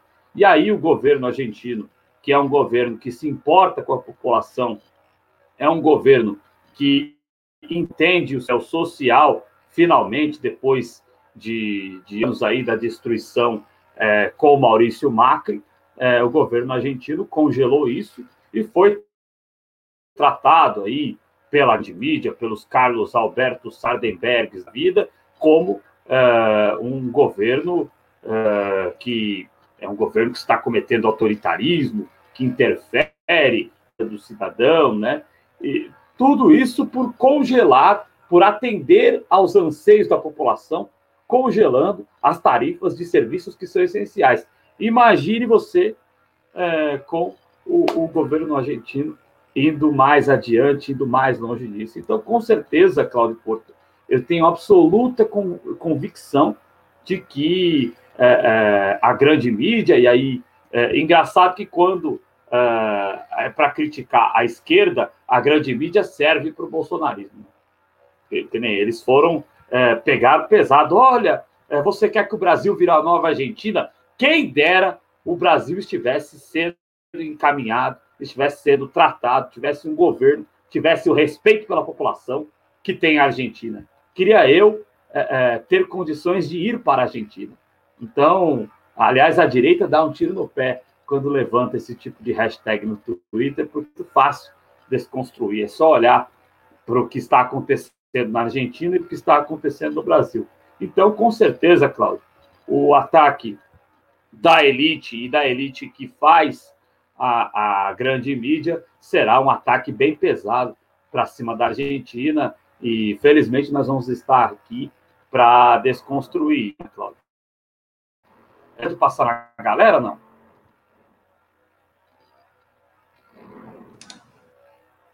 Joinha, vamos lá. É, vamos dar uma passadinha na galera, que a gente está uma hora e oito no ar, ainda não cumprimentamos vocês. Aqui o tema principal do programa, bem quente aqui. É, quero agradecer a todo mundo, é, quem não está mais e quem continua aqui. É, muito obrigado. Então, o VK passou por aqui. O Ronaldo Brito, direto da Alemanha, né? É, é tem, tem, tem uns negócios estranhos acontecendo na Alemanha mesmo. Ronaldo Brito, grande abraço para você, direto da Alemanha né? Teve manifestações aí, é, lamentavelmente, dizendo que, é, que não é nada essa gripe aí, é, mas é, é uma minoria, viu, Ronaldo? É uma minoria que com certeza será silenciada com sucesso. É, 250 mil pessoas negacionistas protestavam contra as medidas de prevenção à Covid. É, poxa vida, hein? É gente pra caramba. É, um abraço para o Moacir Surdo, é, um abraço para Maria Bernardes, querida, que é nossa apoiadora aqui no Clube de Membros. Muito obrigado. É, é isso aí, dizendo, o Ronaldo Brito ainda disse que a representatividade da justiça brasileira passa longe da realidade do trabalhador, evidentemente, né, atendendo aos interesses da elite. É, o Carlos Henrique estava aqui, radialista, meu amigo lá é, do, que, de Alagoas, mas radicado no Rio Grande do Norte. Grande abraço ao Carlos Henrique. Estou devendo a ele um convite para participar comigo lá no J6 Sports. É que é tanta coisa, tanto evento que a gente acaba não, não conseguindo, mas vai rolar, vai rolar em breve. Um abraço para o Carlos Henrique, que deve estar lá cumprindo os compromissos de já. É um abraço para o Matheus Fernandes, Fernando Gregório da Silva, muito obrigado. Olha quem está aqui, rapaz. Faz tempo que eu não vejo ele. Severino J2 Core. Grande abraço para ele. É... E, e, o Fernando Gregório está dizendo que não foi notificado, né? É complicado. A gente tem que tentar driblar o algoritmo, né? E às vezes a pessoa clica lá em todas as notificações e nem assim é notificada, né? Então é, você pode burlar isso seguindo as nossas demais redes sociais, que lá você recebe a notificação, nosso é, Facebook, o nosso Twitter, a gente sempre coloca a manchetinha lá, você clica é, e consegue aparecer. Daqui a pouco eu vou colocar o tiquezinho aqui embaixo com as nossas redes sociais, né? Arroba Jovens Cronistas no Twitter e é, J Cronistas no Facebook. Também tem o JC Política, é, que é a nossa nova página de política no Facebook. Deixa eu ver se alguém mais apareceu aqui. O, a Márcia Lourenço Lima está dizendo que os escândalos são para desviar a atenção das pessoas é, para a destruição do Brasil e entregando tudo para as multinacionais, para as transnacionais estrangeiras. É, tem isso também, Márcia. Muito obrigado pela presença. É, Marina Ruth, querida, muito obrigado pela presença. É, Jonas Carreira, que é membro fixo aqui do projeto. Muito obrigado. E vocês vão continuando participando aí, vão deixando seu like. Se alguém aí não for inscrito ainda, faça a sua inscrição. É, por enquanto é isso. Cláudio, fica à vontade. Ô, Adriano, a respeito da notificação, aqui sendo bastante presunçoso e tal, né, Jonas, como a gente anda fazendo no redação, o redação me incomodando aí, tá me incomodando, porque todo redação JC, todo sábado, às quatro horas da tarde, ou não enviam a notificação, ou nós não conseguimos entrar no ar aqui internamente, a gente não consegue entrar, entra um, mas não entra o outro no estúdio, é, por problemas técnicos. O vovô Voê tá, tá, tá boicotando nós tá agitado, tá com as mãos agitadas quando entram no ar os jovens cronistas. É, é disso que a gente está tratando, né? já que é um vovô voyeur. É, é, então a gente está. É todo sábado, né? Todo sábado, todo sábado João. Todo sábado, João. Porque eu também não recebi a notificação na minha conta particular do YouTube, né? E quem, pode ser que alguma pessoa, algumas pessoas podem ter recebido, mas assim, redação quase ninguém recebe. Há muito tempo, né, que ninguém recebe notificação do início do Redação JC. Então, sendo bastante presunçoso aqui, estamos incomodando é, os jovens cronistas, incomodando porque Paulo, porque... Fala aí, Jonas. É, desculpa, é, só, só para só pontuar, né, uma coisa que eu tenho observado no canal, é, por exemplo, um, um determinado vídeo rapidamente chega a 100 visualizações. Depois de, de meia hora, você vendo de novo esse vídeo lá dentro do canal, ele cai as visualizações do nada para 70. Do nada cai para 70. Eu acho que o YouTube tem uma política que ele tira visualizações do vídeo. É esquisito isso, nunca vi. E, fica nesse patamar que você falou aí, 70. É 60, 70, 60, 70. Inclusive, nós estamos aqui há mais de uma hora, tá chegando nesse patamar de 60, 70 mais uma vez. É, então, reforçando o que o Adriano falou, né? Todos vocês que estão assistindo aí, corram para as nossas outras redes sociais, porque nessas outras redes sociais vocês serão é, informados né, da, do início das nossas transmissões. É, 60, 60, 70, com pico de 23 assistindo é, simultaneamente. Eu, eu, é claro que não estou querendo é, ser presunçoso aqui, dizer, nossa, nós estamos com audiência extraordinária. Não. Mas olha, pico de 23, 25 simultâneo, não era para dar 60, 70 visualizações, era para já ter passado de 100. Então, há um projeto aí de invisibilização do, do nosso projeto muito claro aí. É, então, mais uma vez, reforçando aí a quem nos acompanha que passe também a nos seguir nas outras redes sociais, entre em contato com o projeto, se engaje, né? Eu acho que é muito importante você que está nos assistindo, já que você acompanha o nosso trabalho, já que você acha interessante as ideias que nós colocamos aqui e também acha valioso, né? O, o espaço do chat, é, se engaje no projeto. Então, nos acompanhe nas redes sociais. Se puder contribuir, só se puder contribuir financeiramente, contribua. Se não puder também, dê like, compartilhe nas suas redes sociais, nos marque. Pode nos marcar. Encontrou algo aí interessante? Marca as redes sociais dos jovens cronistas. Enfim, estamos aqui à disposição mesmo. Este espaço aqui, nós compreendemos que é um espaço muito importante. Ô, Jonas, para a gente seguir com o programa aqui, a gente tem mais dois temas. Então vamos aqui rapidamente para o próximo tema e depois a gente encerra com o outro.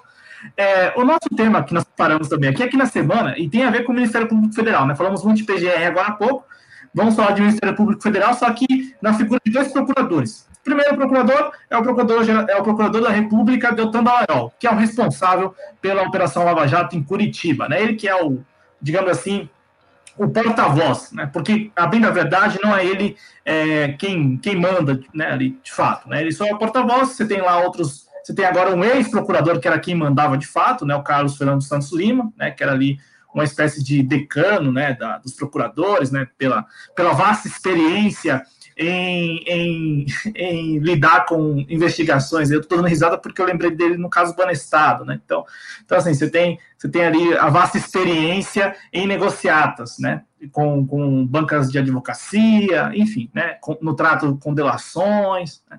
Era esta experiência, é esta experiência do Carlos Fernando Santos Lima, que agora é advogado. E também ah, tem a figura do Januário Paludo, né? Januário Paludo, que é o tal do Januário, lá daqueles grupos no Telegram, né? É, filhos do Januário e tal. Então, Januário Paluto também outro procurador da, Repu da outro procurador da República. É, ô Jonas, para a gente comentar aqui, o Adriano também, os espectadores também, tivemos nessa semana, após 42, é muito corporativismo, 42 adiamentos lá no Conselho Nacional do Ministério Público, o doutor Dallagnol, enfim, é, teve lá é, um dos seus processos administrativos disciplinares, né, este protocolado pelo, pela defesa do ex-presidente Lula, é, teve julgado. Mas foi um julgamento em que, na verdade, não rolou o julgamento, ele só foi arquivado. Então, assim, é, foi apreciado, né, mas foi arquivado, não foi julgado. Então, o, nós temos essa notícia: o doutor Dallagnol se safou aí, depois de 42, mais de 40, 42 adiamentos, lá no Conselho Nacional do Ministério Público, corporativismo assim na veia, né? E, e a outra notícia, Jonas, Adriana, espectadores, é do Gilmar Paludo, que, como eu disse agora há pouco, ele, ao lado do Carlos Fernando Santos Lima, é, eram, né? Eu não sei se o Carlos Fernando Santos, o Carlos Fernando Santos Lima, fora da Operação Nova Jato, ele tem alguma influência, não sei. Mas quando estava na Operação Nova Jato, ele era também ali quem dominava os bastidores, ao lado do Januário Paludo né? E com o porta-voz Deltan Dallagnol, né? Que é ali o menininho, né? Branquinho e tal, cabelinho liso, que vai à imprensa e, e paga de herói, né? Também, né? Com aquela carga é, do Brasil dos nossos dias, né? Aquela carga religiosa, né? É, se valendo bastante disso, inclusive, né? É, então, a, a, segunda notícia é Januário Paludo, espectadores, que se safou também. Então, nós tivemos o Deltan Dallagnol se safando no Conselho Nacional do Ministério Público, né? Ele teve aí o, o, o, processo lá apreciado, mas não julgado, foi arquivado, e a PGR arquivou parte da delação do Dario Messer, que fazia menção a um pagamento por oito anos ao procurador da República, Januário Paludo. Né? Inclusive, é, inclusive é, é esta parte da delação, né, ou melhor, esta, esta denúncia, né, do Dial Messer, ela, ela é corroborada, agora sou eu que estou usando o termo, Adriano, corroborada é, por outros companheiros dele ali, né, em, em outros depoimentos. Né? Então, assim, há muitas evidências, há muitos elementos que provariam que houve o mesmo pagamento dessa propina, né, de alguma maneira, ao procurador, para que o Dario Messer não fosse arrolado ali é, nas investigações, não fosse tocado, né? É, mas, no entanto, a PGR entendeu que este trecho não tem elementos, não tem provas, então, portanto, vamos arquivar. Então, Jonas Carreira, dois procuradores aí que não são quaisquer procuradores, né, nessa, nessa nova ordem aí do, do, do Brasil nesses últimos anos e tal, né, é, dentro da, da estrutura do Ministério Público não são quaisquer procuradores, se safando. Um é, ambos, na, a bem da verdade, ambos se safando é, em organismos corporativistas, né? Tanto o Conselho Nacional do Ministério Público, a decisão do Leal, como também a PGR, né? Que é a, a, responsável, né? Pela, pelo Ministério Público Federal, também livrando o Januário Paludo, é, pelo menos tirando, né? Desconsiderando esse trecho do Dario Messer. Enfim, é, Jonas, esses dois procuradores aí se safando, mais uma vez, eu, eu acho que é válido repetir aqui. Dois procuradores que não são quaisquer procuradores, gente, né? Não é, não é um promotorzinho aí da sua cidade, não, e não é aquele procuradorzinho que, tá, que tem ali alguns casos na mão, não. A gente está falando aí de gente que, dentro do Ministério Público Federal, influenciou e até mesmo conduziu bastante o debate público político nos últimos anos, Jonas. Então, Cláudio, é... vou ser bem, bem rápido né, nesse, no, no meu comentário, né? É... Pegando o procurador, né, o Paludo e o, o Deltan. Primeiro, né, o procurador, vamos lá. Vamos, vamos, vamos analisar o simbolismo que ele tem dentro da Lava Jato. Mas primeiro, vamos pegar not as notícias anteriores daquela, daquela galera, né, Wilson, Whitson, Flor de Lis, que, que tinham o discurso da, da família tradicional, né, anticorrupção, e a gente está vendo aí a casa caindo. É, eu queria destacar esse período histórico que estamos vivendo, né, um período assim de que a casa desse pessoal que, que se dizia né, no alto do moralismo, né, da hipocrisia, e a casa desse pessoal tudo desmoronando, né, o castelo de areia dessas pessoas. O simbolismo, né, é importantíssimo ressaltar isso, o simbolismo que o Paludo tinha dentro da Lava Jato, um exemplo, né, que era seguido, né, pelo Moro, pelo Deltan, um exemplo como como o, o, o cara anticorrupção, né, o justiceiro, tanto como você citou, Cláudio, como você lembrou aí, o, os grupos do Telegram tinham nome, né? Os nomes do Paludo lá, os, a gente vê o simbolismo dele como, como o cara, né? E tá aí, tá, tá, tá, tá sendo, tá, tá recebendo uma delação premiada, né? Recebendo propina para livrar, né? que era para livrar o próprio Messi de uma de um esquema aí de corrupção, de uma investigação, né? Aí isso daí é, a gente pega o simbolismo dele e analisa os outros integrantes da, da Lava Jato, principalmente né, o juiz que estava, o juiz que, o Sérgio Moro, né, que foi o cara que, que, que criou os mecanismos da que a, transformou a Lava Jato né, praticamente como uma ferramenta política para destruição né, não só da nossa economia, como pra, também para a implementação de um golpe político. É, agora, passando por Deltan Delagnol, né, ele escreveu né? Olha só o detalhe, ele escreveu um livro, né? ele escreveu um livro, e no livro dele né, tem, tem, tem escritas do próprio Deltan né, criticando né, o fato de, de do, do, o ato né, da justiça sobre essa lei de prescrição, né? E detalhe, né, essas 42 essas 42 intervenções que era para para impedir né, a investigação, teve, teve é, dedo do Deltan pedidos do Deltan Dallagnol, Deltan para que essa, essa, essas 42 é, fosse para que a investigação contra ele fosse parada, né? até, a, até chegar o momento de prescrever, como aconteceu, e hoje ele, ele, ele, ele goza daquilo do, que ele criticava, né? E aí ele fez até um livro criticando a prescrição. Então a gente vê é, essa, essa galera hipócrita aí caindo, esse discurso que a Lava Jato tinha, essas figuras da Lava Jato que tinha com discurso anticorrupção e tudo mais, tudo caindo é, por terra. Né? Inclusive, é, gostaria de lembrar aqui para o espectador né, aquele PowerPoint mal feito. Né? Como é que pode uma pessoa que se diz procurador fez um concurso, concurso público fazer um tipo de cena daquela, como aconteceu com aquele PowerPoint. É, é, é uma vergonha para a história do Brasil, uma vergonha para a justiça. Cláudio. Ô, ô Jonas, para passar a palavra ao Adriano, é, como eu disse, né, a defesa do ex-presidente Lula é, foi quem protocolou aí o pedido de abertura para o tal processo administrativo disciplinar. Só que por 42 vezes, cara, 42 vezes, é, o, a apreciação foi é, adiada. Né? E aí nós tivemos nessa semana a apreciação, mas a apreciação a não. 42 vezes a pedido do Deltan, né? É, sempre com intervenção do Deltan internamente. É o corporativismo funcionando ali, né? Na prática mesmo. Você tem é, o interessado, parte interessada intervindo e não tem problema, né? E aí a apreciação ocorreu mais. Por favor. É um hipócrita tanto quanto o Flávio, o Flávio Bolsonaro é quando criticava o fórum privilegiado. Desculpa aí, Cláudio.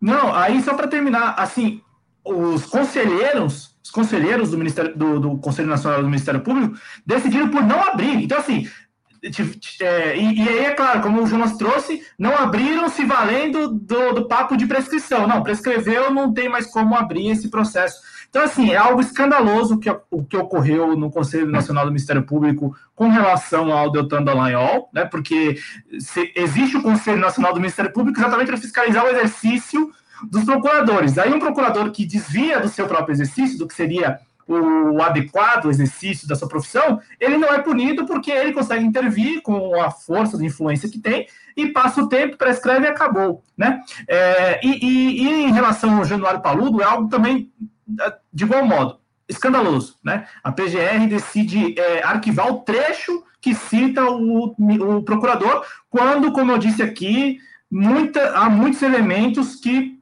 corroboram a versão do Dario Messer, de que ele é, pagava, não ele diretamente, mas interlocutores dele é, diziam que estavam pagando é, recursos ao Januário Paludo para que ele não fosse ali arrolado lá é, na Tríplice Fronteira, né, onde o Dario Messer sempre fez negócio e faz negócio, né, ainda preso faz negócio. É, então, assim, essa notícia ela passou um tanto despercebida da, da mídia independente também, né? Até porque tivemos aí é, a questão do, do, do, do Wilson Witzel, tivemos também ao longo da semana a questão envolvendo o Renda Brasil, que é o que a gente vai falar a seguir também. Mas assim, este tema é um tema muito importante. E aí, para passar a palavra mesmo, Adriano, teve uma notinha que saiu na, na Mônica Bergamo que é, me deixou assim bem curioso, que é a AGU, portanto, a Advocacia Geral da União, do desgoverno Bolsonaro, né? Com José Levi, é, entrando com um recurso no STF pedindo para que é, o STF reveja a decisão de suspender os julgamentos no Conselho Nacional do Ministério Público. E com isso, a AGU estaria pedindo que o Deltan Dallagnol fosse julgado.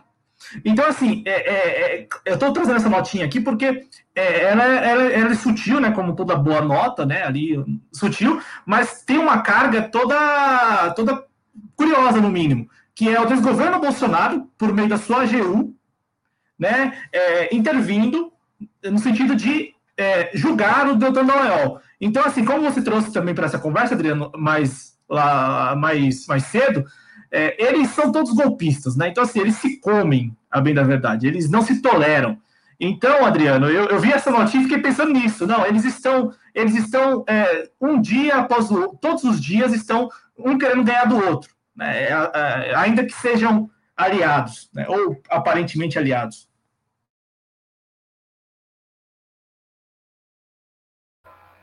Sim, eles estão prontos aí para atraiçoar é, um ao outro aí quando for conveniente, né? E evidentemente, Cláudio, que isso mostra é, isso que está acontecendo aí, a maneira com que eles é, que estão do lado de lá, de acordo com o que é conveniente, no caso aí do Paludo e do Deltan, é conveniente para eles. É, então, em sendo conveniente para esses que estão aí no poder, você livra é, aí é, de suas responsabilidades aqueles que cometeram é, crimes, aqueles que cometeram é, delitos dentro da sua atuação. Né? É por isso que eu tenho sérias reservas em relação ao Poder Judiciário, em relação às questões é, de que nós conseguiremos restabelecer, é, não sei se piscou aqui, mas eu não tenho como que nós conseguiremos. Está funcionando? Ah, tá sim, Adriano, a gente está te escutando. Está funcionando. Certo. É, eu não tenho confiança de que nós poderemos restabelecer é, um ordenamento jurídico que, que seja um ordenamento jurídico correto, que seja um ordenamento jurídico que é, faça com que a, quem tenha de ser punido seja, que faça com que quem sofreu aí colofé seja é, é, isso que aconteceu.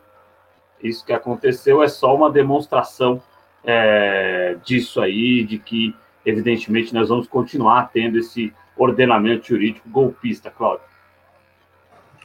rapidamente aqui, é, eu acho que ontem, antes de começar o programa Conexão Progressista, eu que faço aqui os bastidores, assim como o Adriano também faz em alguns dias, é, eu conversava com o Guilherme Azevedo, que é o nosso operador, né? a gente pode falar esse é o nosso operador do direito, o operador dos jovens tronistas, né? ele que é, ele que inclusive não participou hoje e, e está neste final de semana trabalhando aí no mestrado dele, né?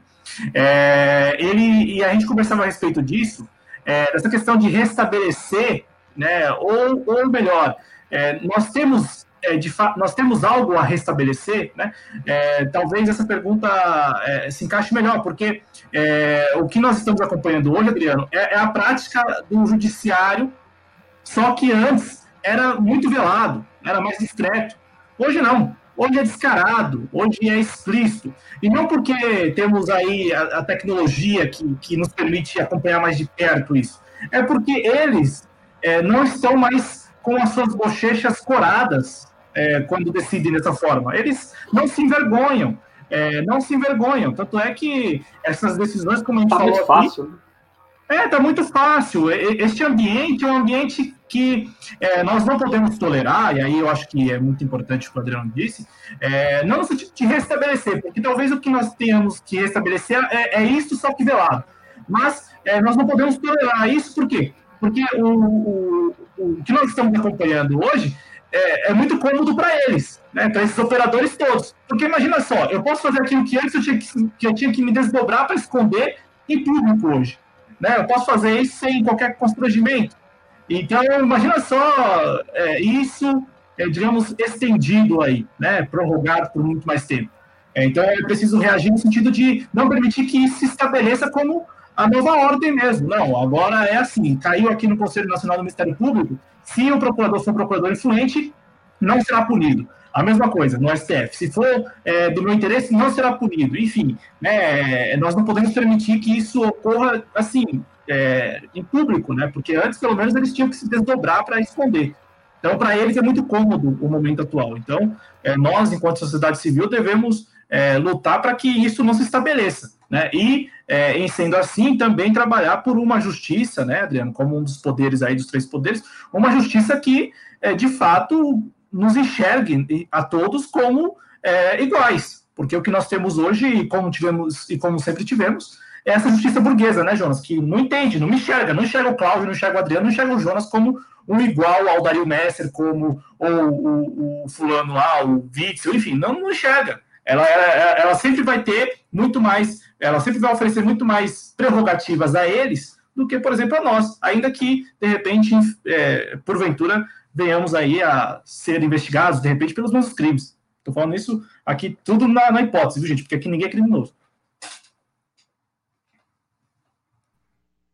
Ah, tem toda a razão, tem toda a é razão. Aí, é. E...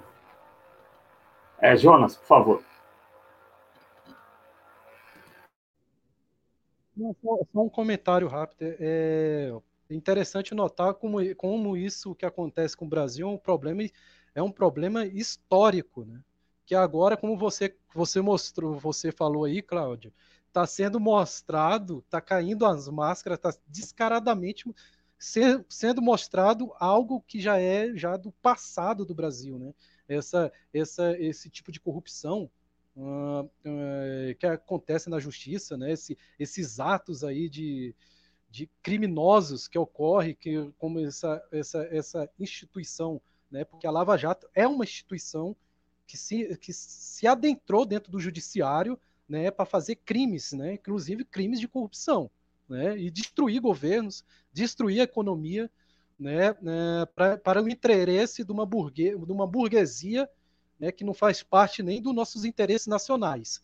Então, isso já é algo histórico, desde a da época do, da derrubada do Django, né, desde a época da, da, derrubada do Império de Dom Pedro II. Então, É, é algo, é algo, é, é, é uma, é um inimigo né, que, que, que, o povo brasileiro, a sociedade brasileira, né, o trabalhador, né, o cidadão brasileiro luta desde a época da República da Espada, né, desde a época da República Velha.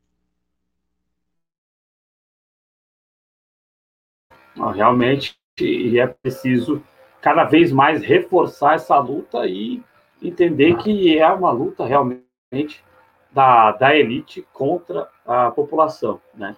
Então é preciso é, cada vez mais estabelecer a contranarrativa e tentar aos poucos, tentar com muita luta, com muito suor, mesmo com muito trabalho de base, fazer com que as pessoas possam compreender que a luta de classe existe sim, que eles estão organizados para ferrar com a gente, que a gente tem que se organizar para contra-atacar.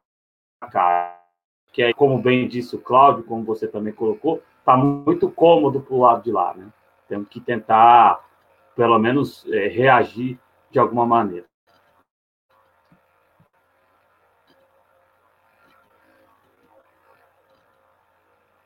Bom, é, é, vocês têm algo a, a, crescer aí em relação a, a este segundo tema aqui do programa de hoje? Não, não da, da, minha parte aqui, eu acredito que a gente tenha cumprido uma função assim muito importante, que é de destacar esse assunto quando quase, quase ninguém destacou. É, eu não sei como o Jonas está de tempo, mas assim, Jonas, eu, é, a gente quer te ouvir em relação ao último tema, por favor. que esse caso aí do Delanhol foi pouco, pouco comentado na grande mídia, né? Foi pouco comentado na grande mídia. Então isso é importantíssimo. E, e, e esse né? que é importante do nosso papel aqui, né? De não seguir é, esse agendamento midiático, e infelizmente muitos canais, inclusive canais grandes, é, ficam só em cima do agendamento midiático. Aqui não, aqui a gente é, traz o que é relevante, independente se está agendado na grande mídia ou não, né, Jonas? É isso aí. É, eu acho, né, na minha opinião, acho que a grande mídia já sabe já que a Lava Jato é um embuste. Né? A Lava Jato é, um, é, é uma instituição antidemocrática e corrupta. Né? Mas eu acho que a, a grande mídia demorou né, para enxergar isso. De, depois de quatro anos, que a, a, grande, a grande mídia foi, foi enxergar isso. Mas, mesmo assim, ainda faz o desserviço de não mostrar para a população os atos maléficos históricos que a, que a, que a, que a Lava Jato tem deixado na história do Brasil. Né? É, como, como você colocou aqui no programa e trouxeram aqui no chat, é, muita gente fala, né? E fala acertadamente é, a Lava Jato destruiu a nossa capacidade tecnológica, né, que, que talvez permitiria mais independência, mais soberania. Aí você fala isso, a grande mídia ela vem taxando que você está defendendo corrupção. É assim que funciona. É, é como a gente falava agora há pouco do teto de gastos. É, não vem explicando ou colocando as coisas como são. Não, ela vem criando uma atmosfera em que você ou será muito prejudicado, que é, que é, a atmosfera do caos, ou você está defendendo corrupção. E, e, e, quando nós. Não, não é isso. Tanto é que quando a gente fala aqui, não é destruir o Aldebrecht. Como eu falei, destruiu a nossa capacidade tecnológica, que em muito foi ali conduzida né, a partir da Aldebrecht. Né, a partir da Aldebrecht, a partir de outras tantas empresas, empreiteiras, não só empreiteiras, mas em todos os setores. Então, assim, é, a gente sempre tenta lidar, e é como o Adriano falou, aqui na TV Jovens Crianças a gente trata as coisas como os detalhes e nós somos muito, muito honestos no sentido de tratar vocês, espectadores, com muita franqueza mesmo. Assim, o que nós sabemos, nós sabemos, o que nós não sabemos, nós sabemos, e nós analisamos aqui conforme nós acreditamos seria o melhor ponto de vista de analisar, não é seguindo A ou B, ou né, colocando aqui outros interesses, né? Até porque estamos aqui por nossa conta, né? Então agradecemos muito a audiência, sim, e tem mais um tema, mas assim, agradecemos muito o apoio e engajamento de todos vocês. O Jonas já está se preparando aí para colocar o fone perto da boca porque ele vai falar alguma coisa. É, é importante ressaltar, né, né é, Cláudio e Adriano, espectadores, a Lava Jato, ela, ela é a grande autora de tudo isso que a gente está noticiando, né? Caso Whitson, rachadinha, bolsonarismo, né, a, é, a crise econômica que estamos passando, se estamos tendo esse número de mortes, claro, é pelo discurso do, do genocida do Bolsonaro, é, mas justamente por causa do que a Lava Jato criou, né? Que foi depois da Lava Jato ter, ter feito a, a, a desconstrução né, do, do, do, do, plano, do plano econômico do governo do, dos governos petistas, né, que depois do golpe de 2000, 2016 é que, que houve essa, esse, esse, esse esquema quase que armamentista, armamentístico de destruição do Estado, de destruição do Estado de bem-estar social que já estava implantado dentro, dentro, de, dentro dos governos petistas, né? Tem que lembrar isso, né? Uh, depois dessa, dessa desconstrução do Estado, é, isso só veio a implementação do golpe, a implementação do bolsonarismo, a implementação do teto dos gastos. Isso tudo que a gente noticia diariamente vem como raiz. A raiz disso tudo é a Lava Jato. A raiz disso tudo é o Moro e a sua trupe né, criminosa, esses caras peludos, esses, esses bichos aí esse, esse procurador, esse Deltan Delano, esses bichos tudo aí, esses caras tudo foi, foi a raiz, é a raiz disso tudo que a gente está vivendo hoje. Dessa desconstrução do Estado, dessa crise econômica, de, desse número de morte, do bolsonarismo, dos milicianos, do Whitson, da Flor de Lis. Então a culpa toda é da Lava Jato. Essa é a realidade. Essa é a realidade. A história e a história não vai deixar esses caras escapar imune, não.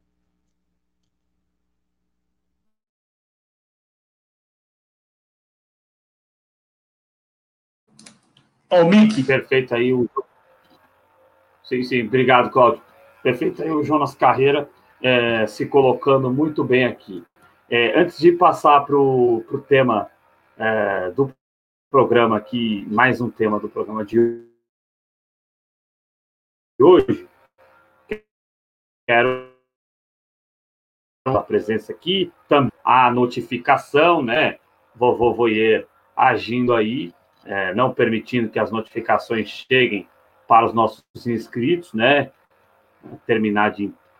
Nossa, eu ia falar uma besteira aqui, deixa eu com pela. É, o, o, Gustavo Aragão aqui presente, muito obrigado. Moacir Surdo aí colaborando com o nosso projeto. Muito obrigado, Moacir. É, o Matheus Fernandes, ô Matheus, é o meu computador que está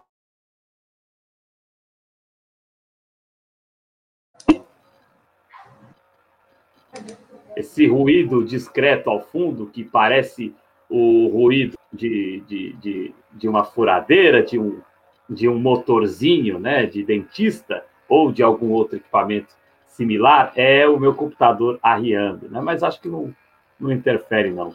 É, Lucas Santos, muito obrigado. Juliana Santos, muito obrigado. A Josiane Gonçalves, muito obrigado pela presença também. É, Beth Salvador, Júlia, muito obrigado. É, a gente já falou aqui da, da Flor Delis, né? Não falamos dela como tema, mas ela foi citada e aí eu lembrei, né? Que aquele roteiro ali é difícil de alguém é, atividade para escrever. É, Cláudio, fica à vontade para dar prosseguimento. Adriano, para a gente encerrar aqui o programa, a gente separou a, a história do Renda Brasil né? o Jonas falou do teto de gastos, né? É, e, e, de fato, a, o Renda Brasil, que foi anunciado nessa semana, foi um dos temas da semana e tal, né? É, a gente vai analisar aqui mais a, a, questão mesmo do tal pacote social, né, do, do Bolsonaro, porque é, é, o Renda Brasil, o Casa Verde Amarela, né? Então, Minha Casa Minha Vida já deixou de existir, já deixou de existir, agora já tem outro nome, que é Casa Verde Amarela, inclusive já foi anunciado, então já tem outro nome, não é mais Minha Casa Minha Vida, é Casa Verde Amarela. E tem aí o Renda Brasil, que é um objeto de discussão aí é, entre o Bolsonaro, né? A mídia diz que é o Bolsonaro e o Paulo Guedes que, que não estão se entendendo quanto ao valor do benefício. É, o fato é que a intenção ela é muito importante neste caso. A intenção é vamos extinguir vários programas sociais para, para lançar um único programa social. E aqueles beneficiários dos programas sociais extintos, nem todos serão beneficiários futuramente do programa novo, como é o caso, por exemplo, dos pescadores. Os pescadores não estão sendo compreendidos no tal do, do novo Renda Brasil, mas o seguro defeso em tese, será extinto para bancar o Renda Brasil. É, é, é, é, desse, é esse nível, a, a turma está neste nível. O farmácia popular também. É, o farmácia popular que é bom lembrar, né? Como Michel Temer já deixou de contar com suas farmácias próprias, né? Que eram mantidas pelo governo federal, né? E passou a ser apenas ali uma bandeira para muitas farmácias credenciadas, né? Então, é, muita, muitas farmácias se valendo da bandeira farmácia popular, mas não é, contando necessariamente com todos os medicamentos do programa, então é, se valiam da bandeira, né? Porque é uma bandeira que chama a clientela, né? Imagina só, lá a pessoa vai, vai comprar um medicamento, ela olha uma farmácia, na fachada tem lá, aqui tem farmácia popular, a outra não tem, ela vai naquela que tem a bandeirinha do farmácia popular, mas não necessariamente ela vai encontrar todos os medicamentos que são oferecidos pelo programa. É, porque a farmácia é, os caras cara tentam empurrar os caras tentam empurrar, mesmo eles têm o remédio no estoque, muitas vezes lá, o remédio que vem do governo, né?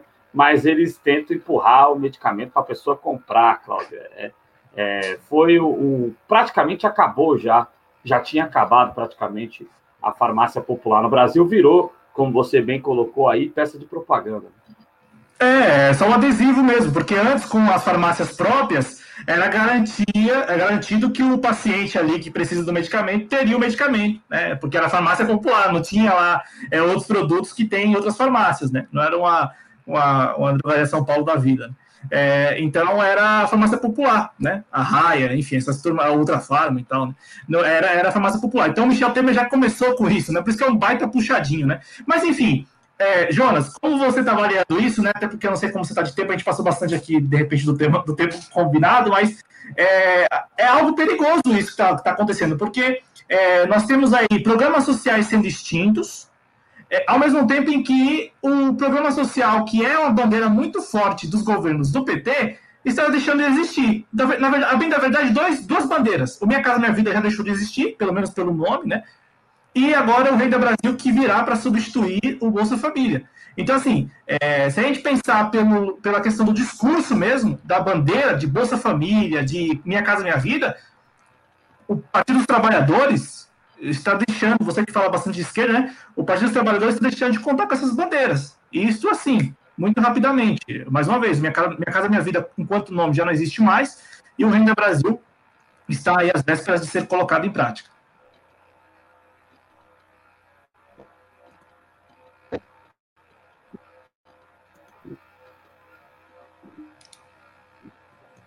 O microfone está desabilitado? É, o microfone do, do Jonas não está funcionando novamente. É, vamos ver se, se não funcionar, ele faz aqui o procedimento. Fala algo aí, João. É, o Jonas, acho que dá uma saidinha e entrar de novo, aí funciona se o celular dele não estiver descarregando, né? É, então, é, mas em relação a. a já vou. É, não sei se o Jonas vai voltar já ou se ele vai sair e entrar de novo. Mas da minha parte é, é bem sucinto, né? É, você é muito feliz sempre quando.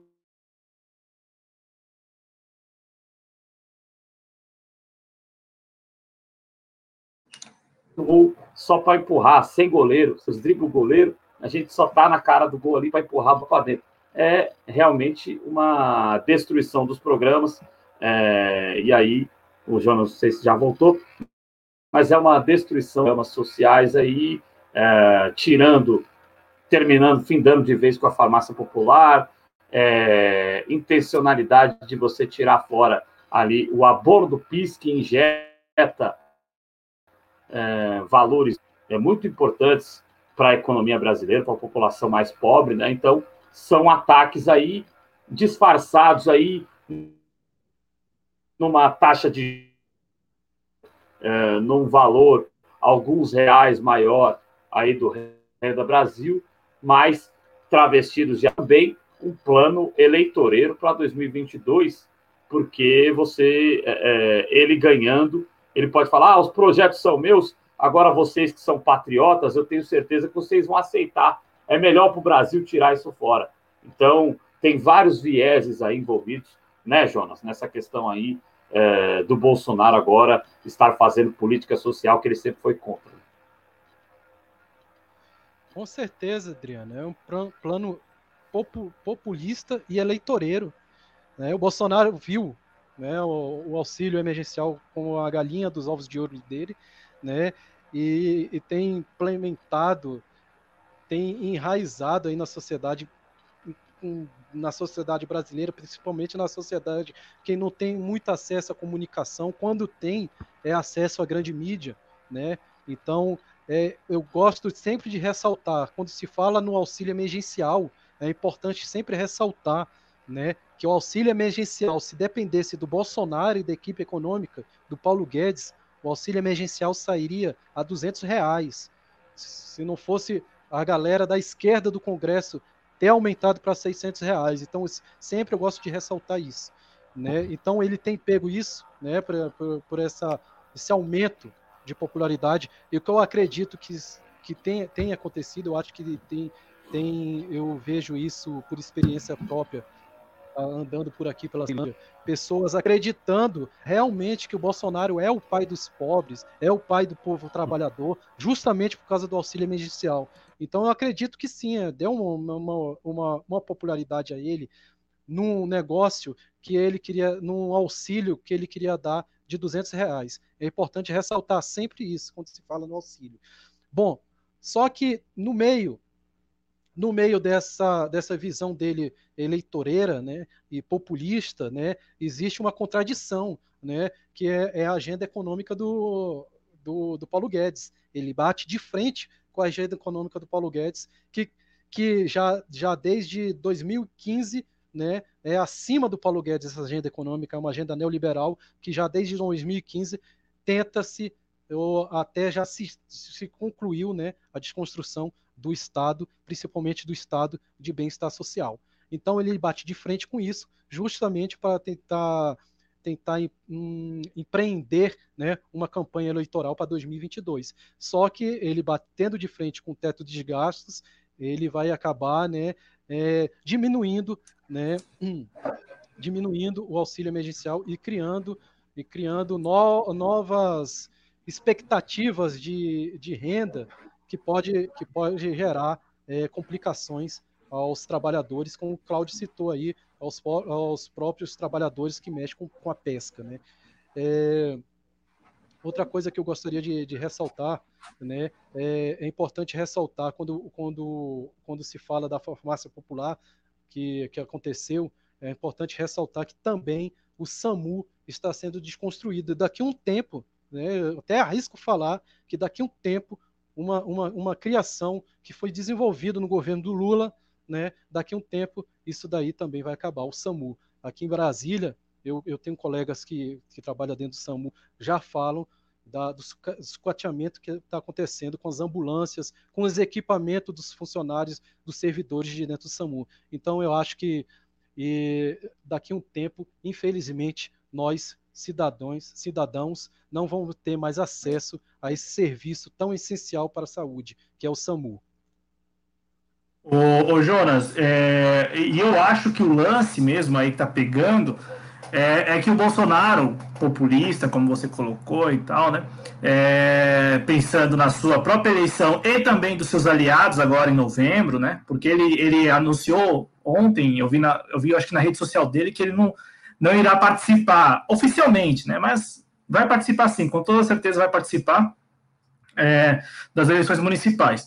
Mas assim, o, o, lance, me parece, Jonas, é que ele não quer comprar brigas. Né? Então, é, se, porque a ideia do Paulo Guedes é, é, é, é vocês que estão no chat falando que é, de repente isso não é, não é ultra neoliberal que o Bolsonaro quer fazer, mas é neoliberal. Por quê? Porque ele vai extinguir tudo e pegar o, o, os recursos e pagar apenas um benefício. Isso é muito ultra neoliberal. Né? O que o, o, que ele, o ele engana, ele engana que está sendo, que está fazendo um benefício, mas na verdade ele está tirando tudo, né? Só para ilustrar por, melhor. É, não por acaso o Paulo Guedes não é contra. Paulo Guedes não é contra. O Paulo Guedes, por ele, acaba todos os programas e só existe e só mantém um que não será pago para todos os beneficiários desses outros programas. Aí está o ponto. O, o, o, Bolsonaro não quer comprar briga com os pescadores.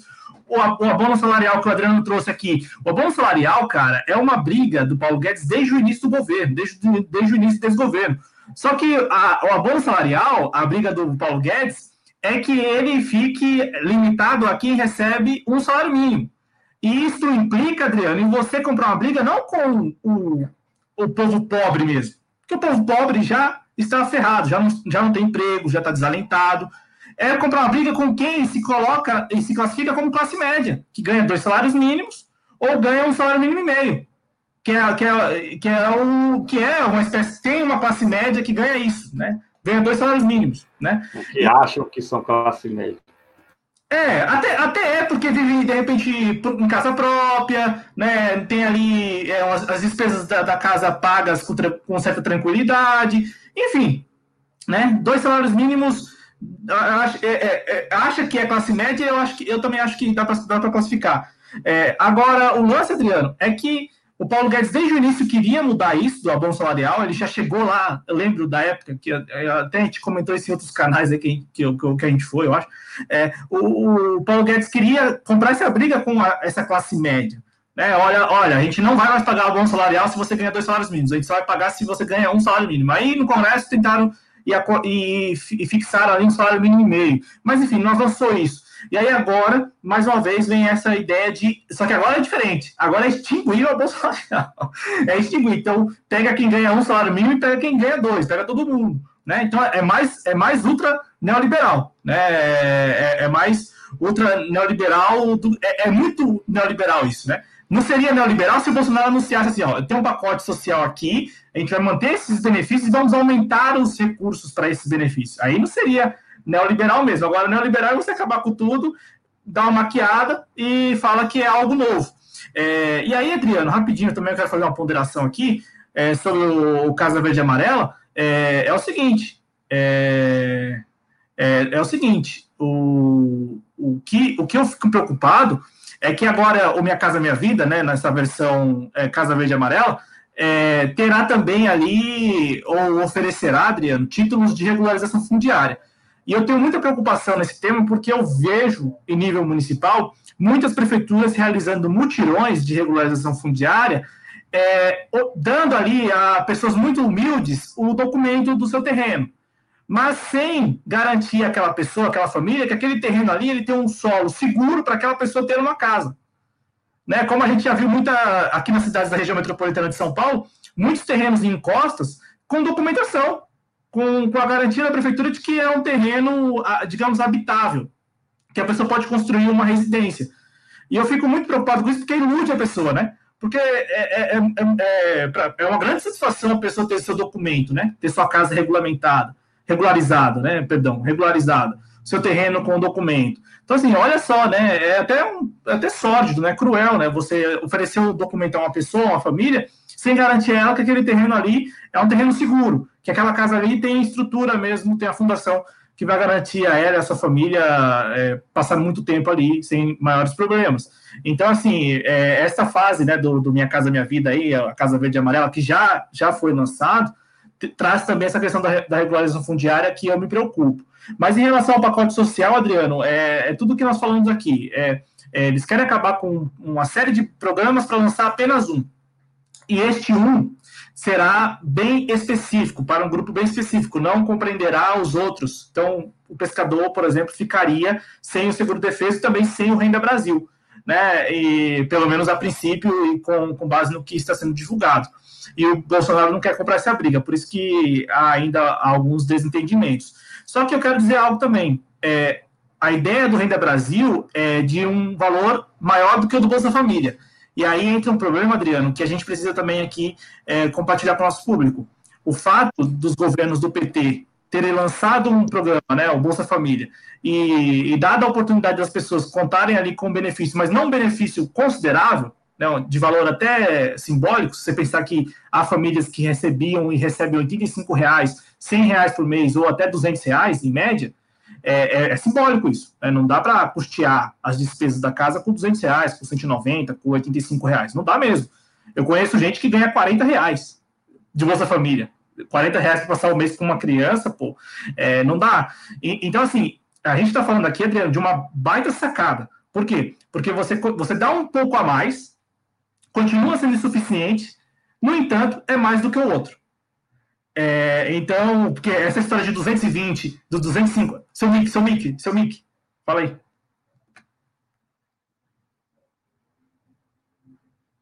Não, perdão, é só dizer a ilusão de que já está melhor, né? É, porque se discute, Jonas, você voltou, se discute que o valor fique entre 200 até 300 reais, vamos supor, 250, 300 reais.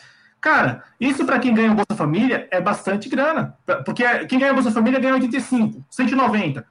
Então, assim, é, é, é, menos, é insufic, continua sendo insuficiente. Continua sendo insuficiente. É, a gente tem que deixar claro isso. Mas é, é a mais do que o outro. E, e, é uma baita sacada, se você considerar que é, é, mais do que o outro. Então, é como você falou, é o pai dos pobres, né? O pai dos pobres está dando 300 reais. Ilusão de ódio. É. Assim, eu vou dar um comentário bem breve, que eu estou já com o problema da, da, da bateria. É, Sim, é, vontade, tudo bem, tudo bem. É, é, um, é uma baita sacada. Exatamente, é isso aí. Mas temos que levar em compensação que estamos diante de uma, de uma crise é uma crise que pode levarmos a, a, uma recessão aí nunca antes vista. Acho que nem, nem na década de 80, que, que todo mundo chama de década perdida, a gente pode a gente, a gente é, é, comparado com, por que está por vir, né? Em termos de em termo social, em termo econômico. E, e é o que, é que as pessoas falam é que deve, deve haver, além do Bolsa Família, né, um auxílio também um auxílio como o auxílio emergencial para sanar né, pesas e preparar o trabalhador, né, a, a sociedade a sociedade mais pobre ao que está por vir, né, a crise econômica que não, não só o Brasil, mas como, como o mundo inteiro vai passar. Então, é, é, é, é talvez, se não, não estivéssemos é, uma projeção futura catastrófica, economicamente falando, talvez sim seria seria seria algo algo bom né de se levar em consideração. Mas acho que é, diante do, dessa crise que estamos estamos quase pra, já estamos enfrentando né vamos assim dizer estamos enfrentando já uma crise econômica.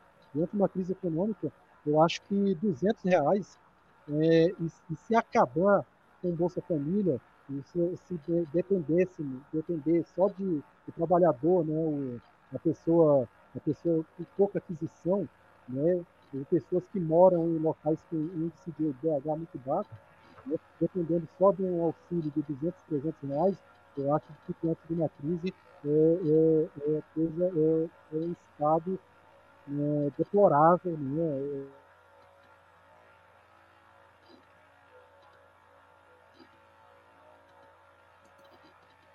Agora eu acho que a bateria do, do Jonas Carreira se foi de vez. Hein? Bom.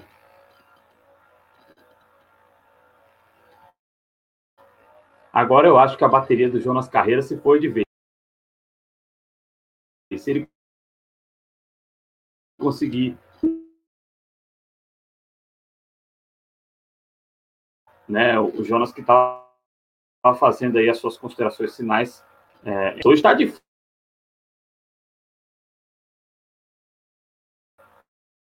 tive normal né? e agora tá caindo toda hora. Que, que coisa esquisita, rapaz. É, enfim, né? Não vamos ficar fazendo teoria, mas é bem estranho, porque acabei de fazer uma transmissão esportiva, funcionou normalmente, né? É, bom, então essa foi a participação aí do Jonas Carreira, né? A bateria dele, infelizmente, acabou, mas acho que deu para compreender o raciocínio dele é, e é bem por aí mesmo, eu, eu entendo que é, é, um golpe bom de marca que os companheiros é, eu concordo com o que os companheiros estão colocando, que realmente é, nós precisamos defender os programas sociais que têm legado, que têm história e que são honestos com a população, né? porque o Renda Brasil, junto aí com esta Casa Verde e Amarela, são grandes chiquenes aí para é, poder tirar aí acesso a programas sociais de grande parcela da população é, de forma fatiada. Primeiro tira uma parte, como o Cláudio bem citou, e aí se ganha em 2022, É, claro que eu estou conjecturando, não tenho nenhuma informação privilegiada, não tenho nenhuma prova do que eu estou dizendo, estou conjecturando. Eu não duvido nada que chegue em 2022. Olha, eu criei esses programas aí, tá ok? Só que aí vocês são patriotas, o Brasil tem que voltar a crescer, tá ok? Então vou tirar esses programas aí de vocês e vocês vão entender porque vocês são patriotas. Eu não duvido nada. É, basicamente, do meu ponto de vista, é isso.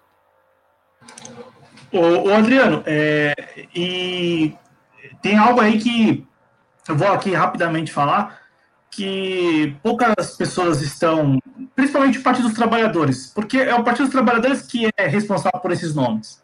Né? O Minha Casa Minha Vida é do Partido dos Trabalhadores. O Bolsa Família, como lembrou o Moacir aqui, é, é um nome dado à reunião de vários programas sociais. Então, assim, o Partido dos Trabalhadores, é, pelo que eu tenho acompanhado, não está se dando conta que esses programas que o partido se vale na, na, na, nas campanhas estão deixando de existir. Então, não sei se será capaz. E aí é, é, é um ponto que a gente vai falar aqui. É, é uma baita sacada para o porque na prática ninguém sabe se vai funcionar. Não tem nada de prático nisso ainda. O, minha, o, o Casa Verde Amarela, que é o, o antigo Minha Casa Minha Vida, já mudou. Tem outro nome já. Agora, ah. todos os empreendimentos habitacionais do governo federal levará o nome de Casa Verde Amarela. Ainda que a estrutura toda seja do Minha Casa Minha Vida. Já o Renda Brasil não foi implementado ainda. Então, é, nós não sabemos se na prática funcionará, se de fato as pessoas vão é, considerar o nome Renda Brasil ao invés de Bolsa Família? Não sabemos, porque Bolsa Família pega muito mais. As pessoas têm esses cartões é, há, há, muito tempo, né? O cartãozinho amarelo. Eu falo isso porque aqui em casa há, há, há um, bom tempo nós fomos também é, é, beneficiários aí do Bolsa é. O nome é ruim. O nome realmente é bem ruim. O nome não vai pegar, não. Porém, é. o aumento de alguns reais é, e aí é exatamente isso, Adriano. Se rolar mesmo esse aumento, porque se rolar, né? Pode ser que não role. Até porque, vamos lembrar, antes da pandemia do novo coronavírus, você tinha muito mais famílias na fila para ter acesso à Bolsa Família do que, então, assim, do que pessoas beneficiárias. Né? Isso quer dizer o que, Adriano? Isso quer dizer que a toada era outra, né? A toada era vamos diminuir o grupo de assistidos pelo Bolsa Família. Era outra toada, eles estavam em outro caminho é, eles anunciaram que agora estarão no caminho de atender mais famílias. Mas é, é só o anúncio, né? É só o anúncio. Então, é, vamos aqui, né? E, e, aí, quando eu falo do Partido dos Trabalhadores, é que, é que o PT não está compreendendo muito bem isso. Só que tem dentro do PT quem compreende, que é o senador Rogério Carvalho. Ele propôs, Adriano, no início deste mês, ao lado da bancada do PT no Senado. Então, assim, digamos, o partido institucionalmente, não, pelo que eu tenho visto, não tem se manifestado tanto né? Porque estamos falando de uma bandeira muito forte, né? O PT é, sempre fala do Bolsa Família, dos programas que criou. Né? De repente não vai ter mais o Bolsa Família. Né? De repente o Bolsonaro vai falar que criou o Renda Brasil lá em 2022. É, mas o senador Rogério Carvalho, ao lado do senador Jean Paul, o Paulo Paim, o Paulo Rocha, o Jacques Wagner, o Humberto Costa e a senadora Zenaide Maia do PROS do Rio Grande do Norte lançaram, Adriano, protocolaram no Senado o PL 4106, que é um PL que institui a renda básica permanente com o nome de Mais Bolsa Família. E, e é um programa muito mais generoso do que a ideia de Renda Brasil, né? Muito mais generoso. É, Para se ter uma ideia, a, a intenção do senador, né, desse grupo de senadores, é destinar mais Bolsa Família às famílias que se encontrem em situação de extrema pobreza, como é hoje o Bolsa Família, ou de vulnerabilidade de renda. E aí, aqui tem um ponto. Incluiria aqui, por exemplo, quem tem renda per capita de 600 reais. Então, portanto, incluiria desempregados. Enfim, muita gente aqui em São Paulo, vamos colocar aqui o que a gente conhece, muita gente aqui em São Paulo teria esse benefício. Não isso. É, entendeu? É, muita gente que está desempregada, que tem lá uma renda per capita que chega nessa faixa. Então, compreenderia mais brasileiros. Então, se, se a gente for falar aqui de programa social, no sentido de atender é, a mais pessoas, temos este PL, que é o PL 4106 do senador Rogério Carvalho, que entende que é preciso reforçar o Bolsa Família, né? mais Bolsa Família. E não é, maquiar com um novo nome, extinguir outros programas. e, e, e lançar. Né? Então, pelo menos aí, é, o senador Rogério Carvalho, a bancada do PT, vamos colocar dessa forma, né? a bancada do Partido dos Trabalhadores é, no Senado Federal, é, está compreendendo que é preciso protocolar e já protocolaram, já estão trabalhando no PL 4106. Então, assim, vamos aqui nos comprometer. Na TV Jovens Cronistas, vocês vão ouvir sempre falar do PL 4106, para a gente acompanhar de perto as atualizações. Por quê? Porque é um PL, é uma estrutura, é um programa muito mais abrangente do que o Renda Brasil. Então, a partir de hoje, vocês aqui na TV Jovens Cronistas vão escutar mais sobre o PL 4106, se possível, até com o próprio senador, a gente vai viabilizar isso, de repente é, puder trazê-lo aqui, do que do Renda Brasil. Então, para a gente estabelecer de fato a contrarrativa. A contrarrativa não é falar do Renda Brasil. A contrarrativa é falar do mais Bolsa Família, pelas suas características que atenderão de fato aos brasileiros vulneráveis. Adriano. Perfeito, perfeito. E é o compromisso que a gente assume aqui. Tomara que a gente consiga trazer o, o senador aqui para que a gente possa estabelecer essa contrarrativa e mostrar que existe sim um programa que pode atender ainda mais a sociedade brasileira e que ele não é, não é o tal do Renda Brasil, que é aí uma chicane danada esse Renda Brasil. Ele, enfim, eu não tenho confiança nenhuma nesse programa, vai tirar o acesso de milhões de brasileiros e, eventualmente, em 2022 possa ser extinto de vez, né? Ô, Cláudio, é, quero mandar um abraço aqui para a Sônia Mourão, passou por aqui também. É, muito obrigado a Sônia Mourão. É, é, e aí a, a, galera que está aqui, muito obrigado a todos vocês. Se alguém ainda não deixou o like, deixe, né? Se alguém puder ainda fazer uma contribuição, que faça. Cláudio, é... Cláudio, fica à vontade, por fineza. Ô, Adriano, é, o Moacir, o Moacir tem toda a razão. Ô, Cláudio, quando dá para classificar, não é. Então aqui eu quero rever a minha posição de, que, de quem ganha dois salários mínimos é classe média. Então não é classe média. Então vamos considerar, não é classe média, é, é, é pobre como a gente. Então. então é gente da gente, pobre como a gente. A gente que eu digo assim, nós que é, estamos... Agora eu vou concordar um pouco mais com você, porque não tem como você dizer que uma pessoa que ganha dois salários mínimos é de classe média pessoa às vezes é. até tem um carrinho bom, até tem uma TV boa, mas está se matando para pagar, aí está com o cartão estourado, aí sempre atrasa, ou atrasa o cartão de crédito, ou atrasa a prestação do carro, ou atrasa a prestação da TV. Não é de classe média, gente, na boa. É, só, só, só, seria uma família de classe média, eu acho, Adriano, se, se, se, de repente tiver cinco pessoas recebendo dois salários mínimos. Eu acho que se a gente pensar nesse sentido, mas. E se aí... for uma família muito bem entrosada também, né? Porque às vezes o cara é. recebe dois salários mínimos, mas o cara quer né, fazer o seu rolê. Aí não ajuda com nada em casa. Aí come da comida do chefe da família, da chefe da família, enfim, e, e, não ajuda em nada e gasta na noite. Aí então, compromete então, todo o orçamento então, familiar. Eu quero deixar claro aqui que eu estou um surdo, eu estou revendo, então, para já. Então, quem ganha dois salários mínimos não é classe média, né? Não é mesmo. E, Concordo com Cid. É, concordo com o assim também. Então, revejo aqui o que eu disse. considere o que eu disse antes e considere agora. Com... Não, eu tô falando isso sério, porque é, é um grupo, assim, da sociedade, por exemplo, quem ganha dois salários... Quem está empregado?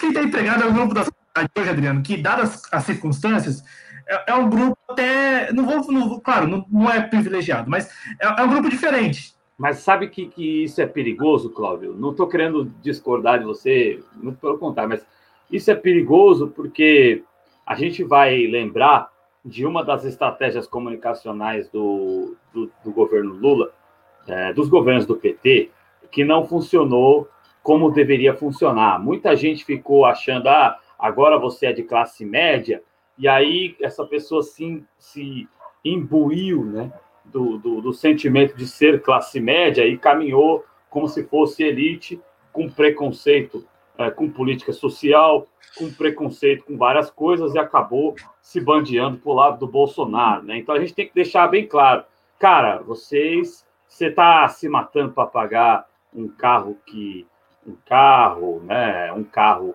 aí que vem de marca importada, você está se matando para pagar uma Smart TV, você é pobre, lascado, ferrado. A gente tem que deixar é, isso bem claro, porque senão a pessoa acha que é classe média ela fala, ah, eu vou ser um empreendedor, eu vou ser como João Dória, eu vou trabalhar, eu vou ficar rico, e, e não vai, e aí a, essa pessoa começa a cuspir na gente. Então, é, é, eu acho que a gente tem que deixar bem claro que a pessoa não é classe média, coisa nenhuma, não, que eu acho que isso foi um erro comunicacional do, do nosso campo aqui da esquerda. É, não, então é, é, isso aí, eu concordo. Então, revendo mais uma vez, deixar bem claro aqui que quem ganha dois salários mínimos, que nem até, na verdade, eu não vou estabelecer aqui, porque eu estou longe, é, eu não tenho condições, não tenho métricas, não tenho referência nenhuma para poder estabelecer até, até que ponto a pessoa é classe média ou não, mas eu acho que o exemplo que o Adriano trouxe aqui é muito melhor, é muito mais prático, muito mais fácil. De, se você está se matando para poder pegar alguma conta, entenda, você não é classe média, né? não é classe média. É, porque você está você tá gastando aí, se matando, trabalhando diariamente, semana, mês, para poder pagar aquilo que você é, não teria condições de comprar, né? Ou não é que você não deveria comprar, é que você não tem condições de comprar, dado dado a, a, dada a crise, dada a situação econômica do conjunto. Né? Eu acho que até melhor, até mais didático, como você mesmo colocou. É didático por quê? Porque chama essas pessoas a entender que elas conseguiriam comprar aquilo que elas estão comprando com menos sufoco se de repente elas pensassem no coletivo, no conjunto, né? Se estivéssemos todos bem, né? É, porque com toda certeza, Adriano, quando a gente compreende que o coletivo ele é importante e é algo que a gente não tem feito mais, assim, eu não tenho visto mais as pessoas lembrarem do coletivo, é mais eu, eu, eu, eu, eu, é muito eu, é, a pessoa acaba se ferrando, né, no final das contas, porque ela compra o celular de 4 mil reais e passa meses, anos sem pagar, porque ela não consegue pagar. Então ela compra, mas não consegue pagar. E o nome dela vai lá para esses, né, para essas agências aí de, de, de, credores, aí, enfim, né, de, de, de pessoas que devem, SPC Serasa, e, e, e, ela não entende que se de repente a situação coletiva estivesse melhor, ela poderia ter comprado aquele mesmo aparelho é, sem ter passado pelo sufoco de não pagar, de ficar devendo. Né? Então, é, eu acho, eu acho isso, eu acho, acho bem legal essa, nossa, essa ideia de didaticamente lembrar as pessoas que nós não somos de classe média, nós aqui não somos de classe média. É isso, Adriano. Adriano, ah, o Jonas não vai poder voltar, mas aí eu já faço aqui a dele, né? Amanhã tem na história, o tema é legitimidade e cultura política, mais uma vez com o professor Felipe Almeida, aquele que estreou na história com o Jonas Carreira, na história, domingo 30 de agosto, às 15 horas, aqui na TV Jovens Cronistas. Então, amanhã, domingo, 15 horas, todo domingo, às 15 horas, o Na História com o Jonas Carreira. E amanhã, mais uma edição, como o Cláudio bem colocou aí, rep repetindo a participação, né? não reprisando, mas recebendo novamente é, o primeiro convidado que esteve aqui na, na estreia e o, na, na história está indo muito bem aí com o Jonas Carreira, né? Bom, é, muito obrigado aí pelas observações é, de vocês aqui, é uma participação bastante grande de vocês no programa de hoje. É isso, né, Cláudio? É, você quer contar já o que vai acontecer no domingo aqui, não? Claro, já está confirmado, né? Então pode. A gente vai receber o Roberto Requião, às 19 horas, Clube da Esquerda, falando de nacionalismo. A gente falou de pessoas aqui, né? De sociedade. Tá aí talvez o, o caminho das pedras, como de Paulo Santos, né? O caminho das pedras, é, para é, gerar consciência nas pessoas ou atrair as pessoas, né? Então é, a partir do nacionalismo, a partir da lembrança de que todos nós aqui somos um único povo, né? É, formamos juntos o povo brasileiro. Né? E tudo isso que, que está à nossa volta nos pertence né, enquanto povo brasileiro. Então, tá aí talvez o caminho das pedras para mudar o quadro atual, Adriano, talvez esteja na compreensão de que todos nós pertencemos ou devemos pertencer a, a, a, nação brasileira, né? Devemos nos sentir parte da nação brasileira. Por isso que amanhã o tema é nacionalismo na pauta. Não em pauta apenas, mas na pauta também. Né? Quando a gente vai falar de alguns assuntos, lembrar é, das suas implicâncias, das suas implicações no nacionalismo. Né? Então, não apenas colocar o nacionalismo em pauta, mas quando a gente vai trazer assuntos aqui, lembrar que tudo isso aqui causa, tem implicações na nossa, no nosso nacionalismo, né? na nossa ideia de nação. Então, amanhã, o Roberto Requião está aí o GC já, às 19 horas, no Clube da. Perfeito, vai ser um grande programa. É, espalhe aí nas suas redes sociais é, que nós vamos receber aqui o Roberto Requião. Divulgue, vamos fazer um grande programa e contando sempre com a participação de vocês. É isso, Cláudio. Acho que nós cumprimos a noção nesse sábado. Muito feliz aqui de voltar ao espaço do Redação JC. Vou procurar estar é, muito mais vezes aqui no Redação JC de volta. Estava com saudade desse espaço.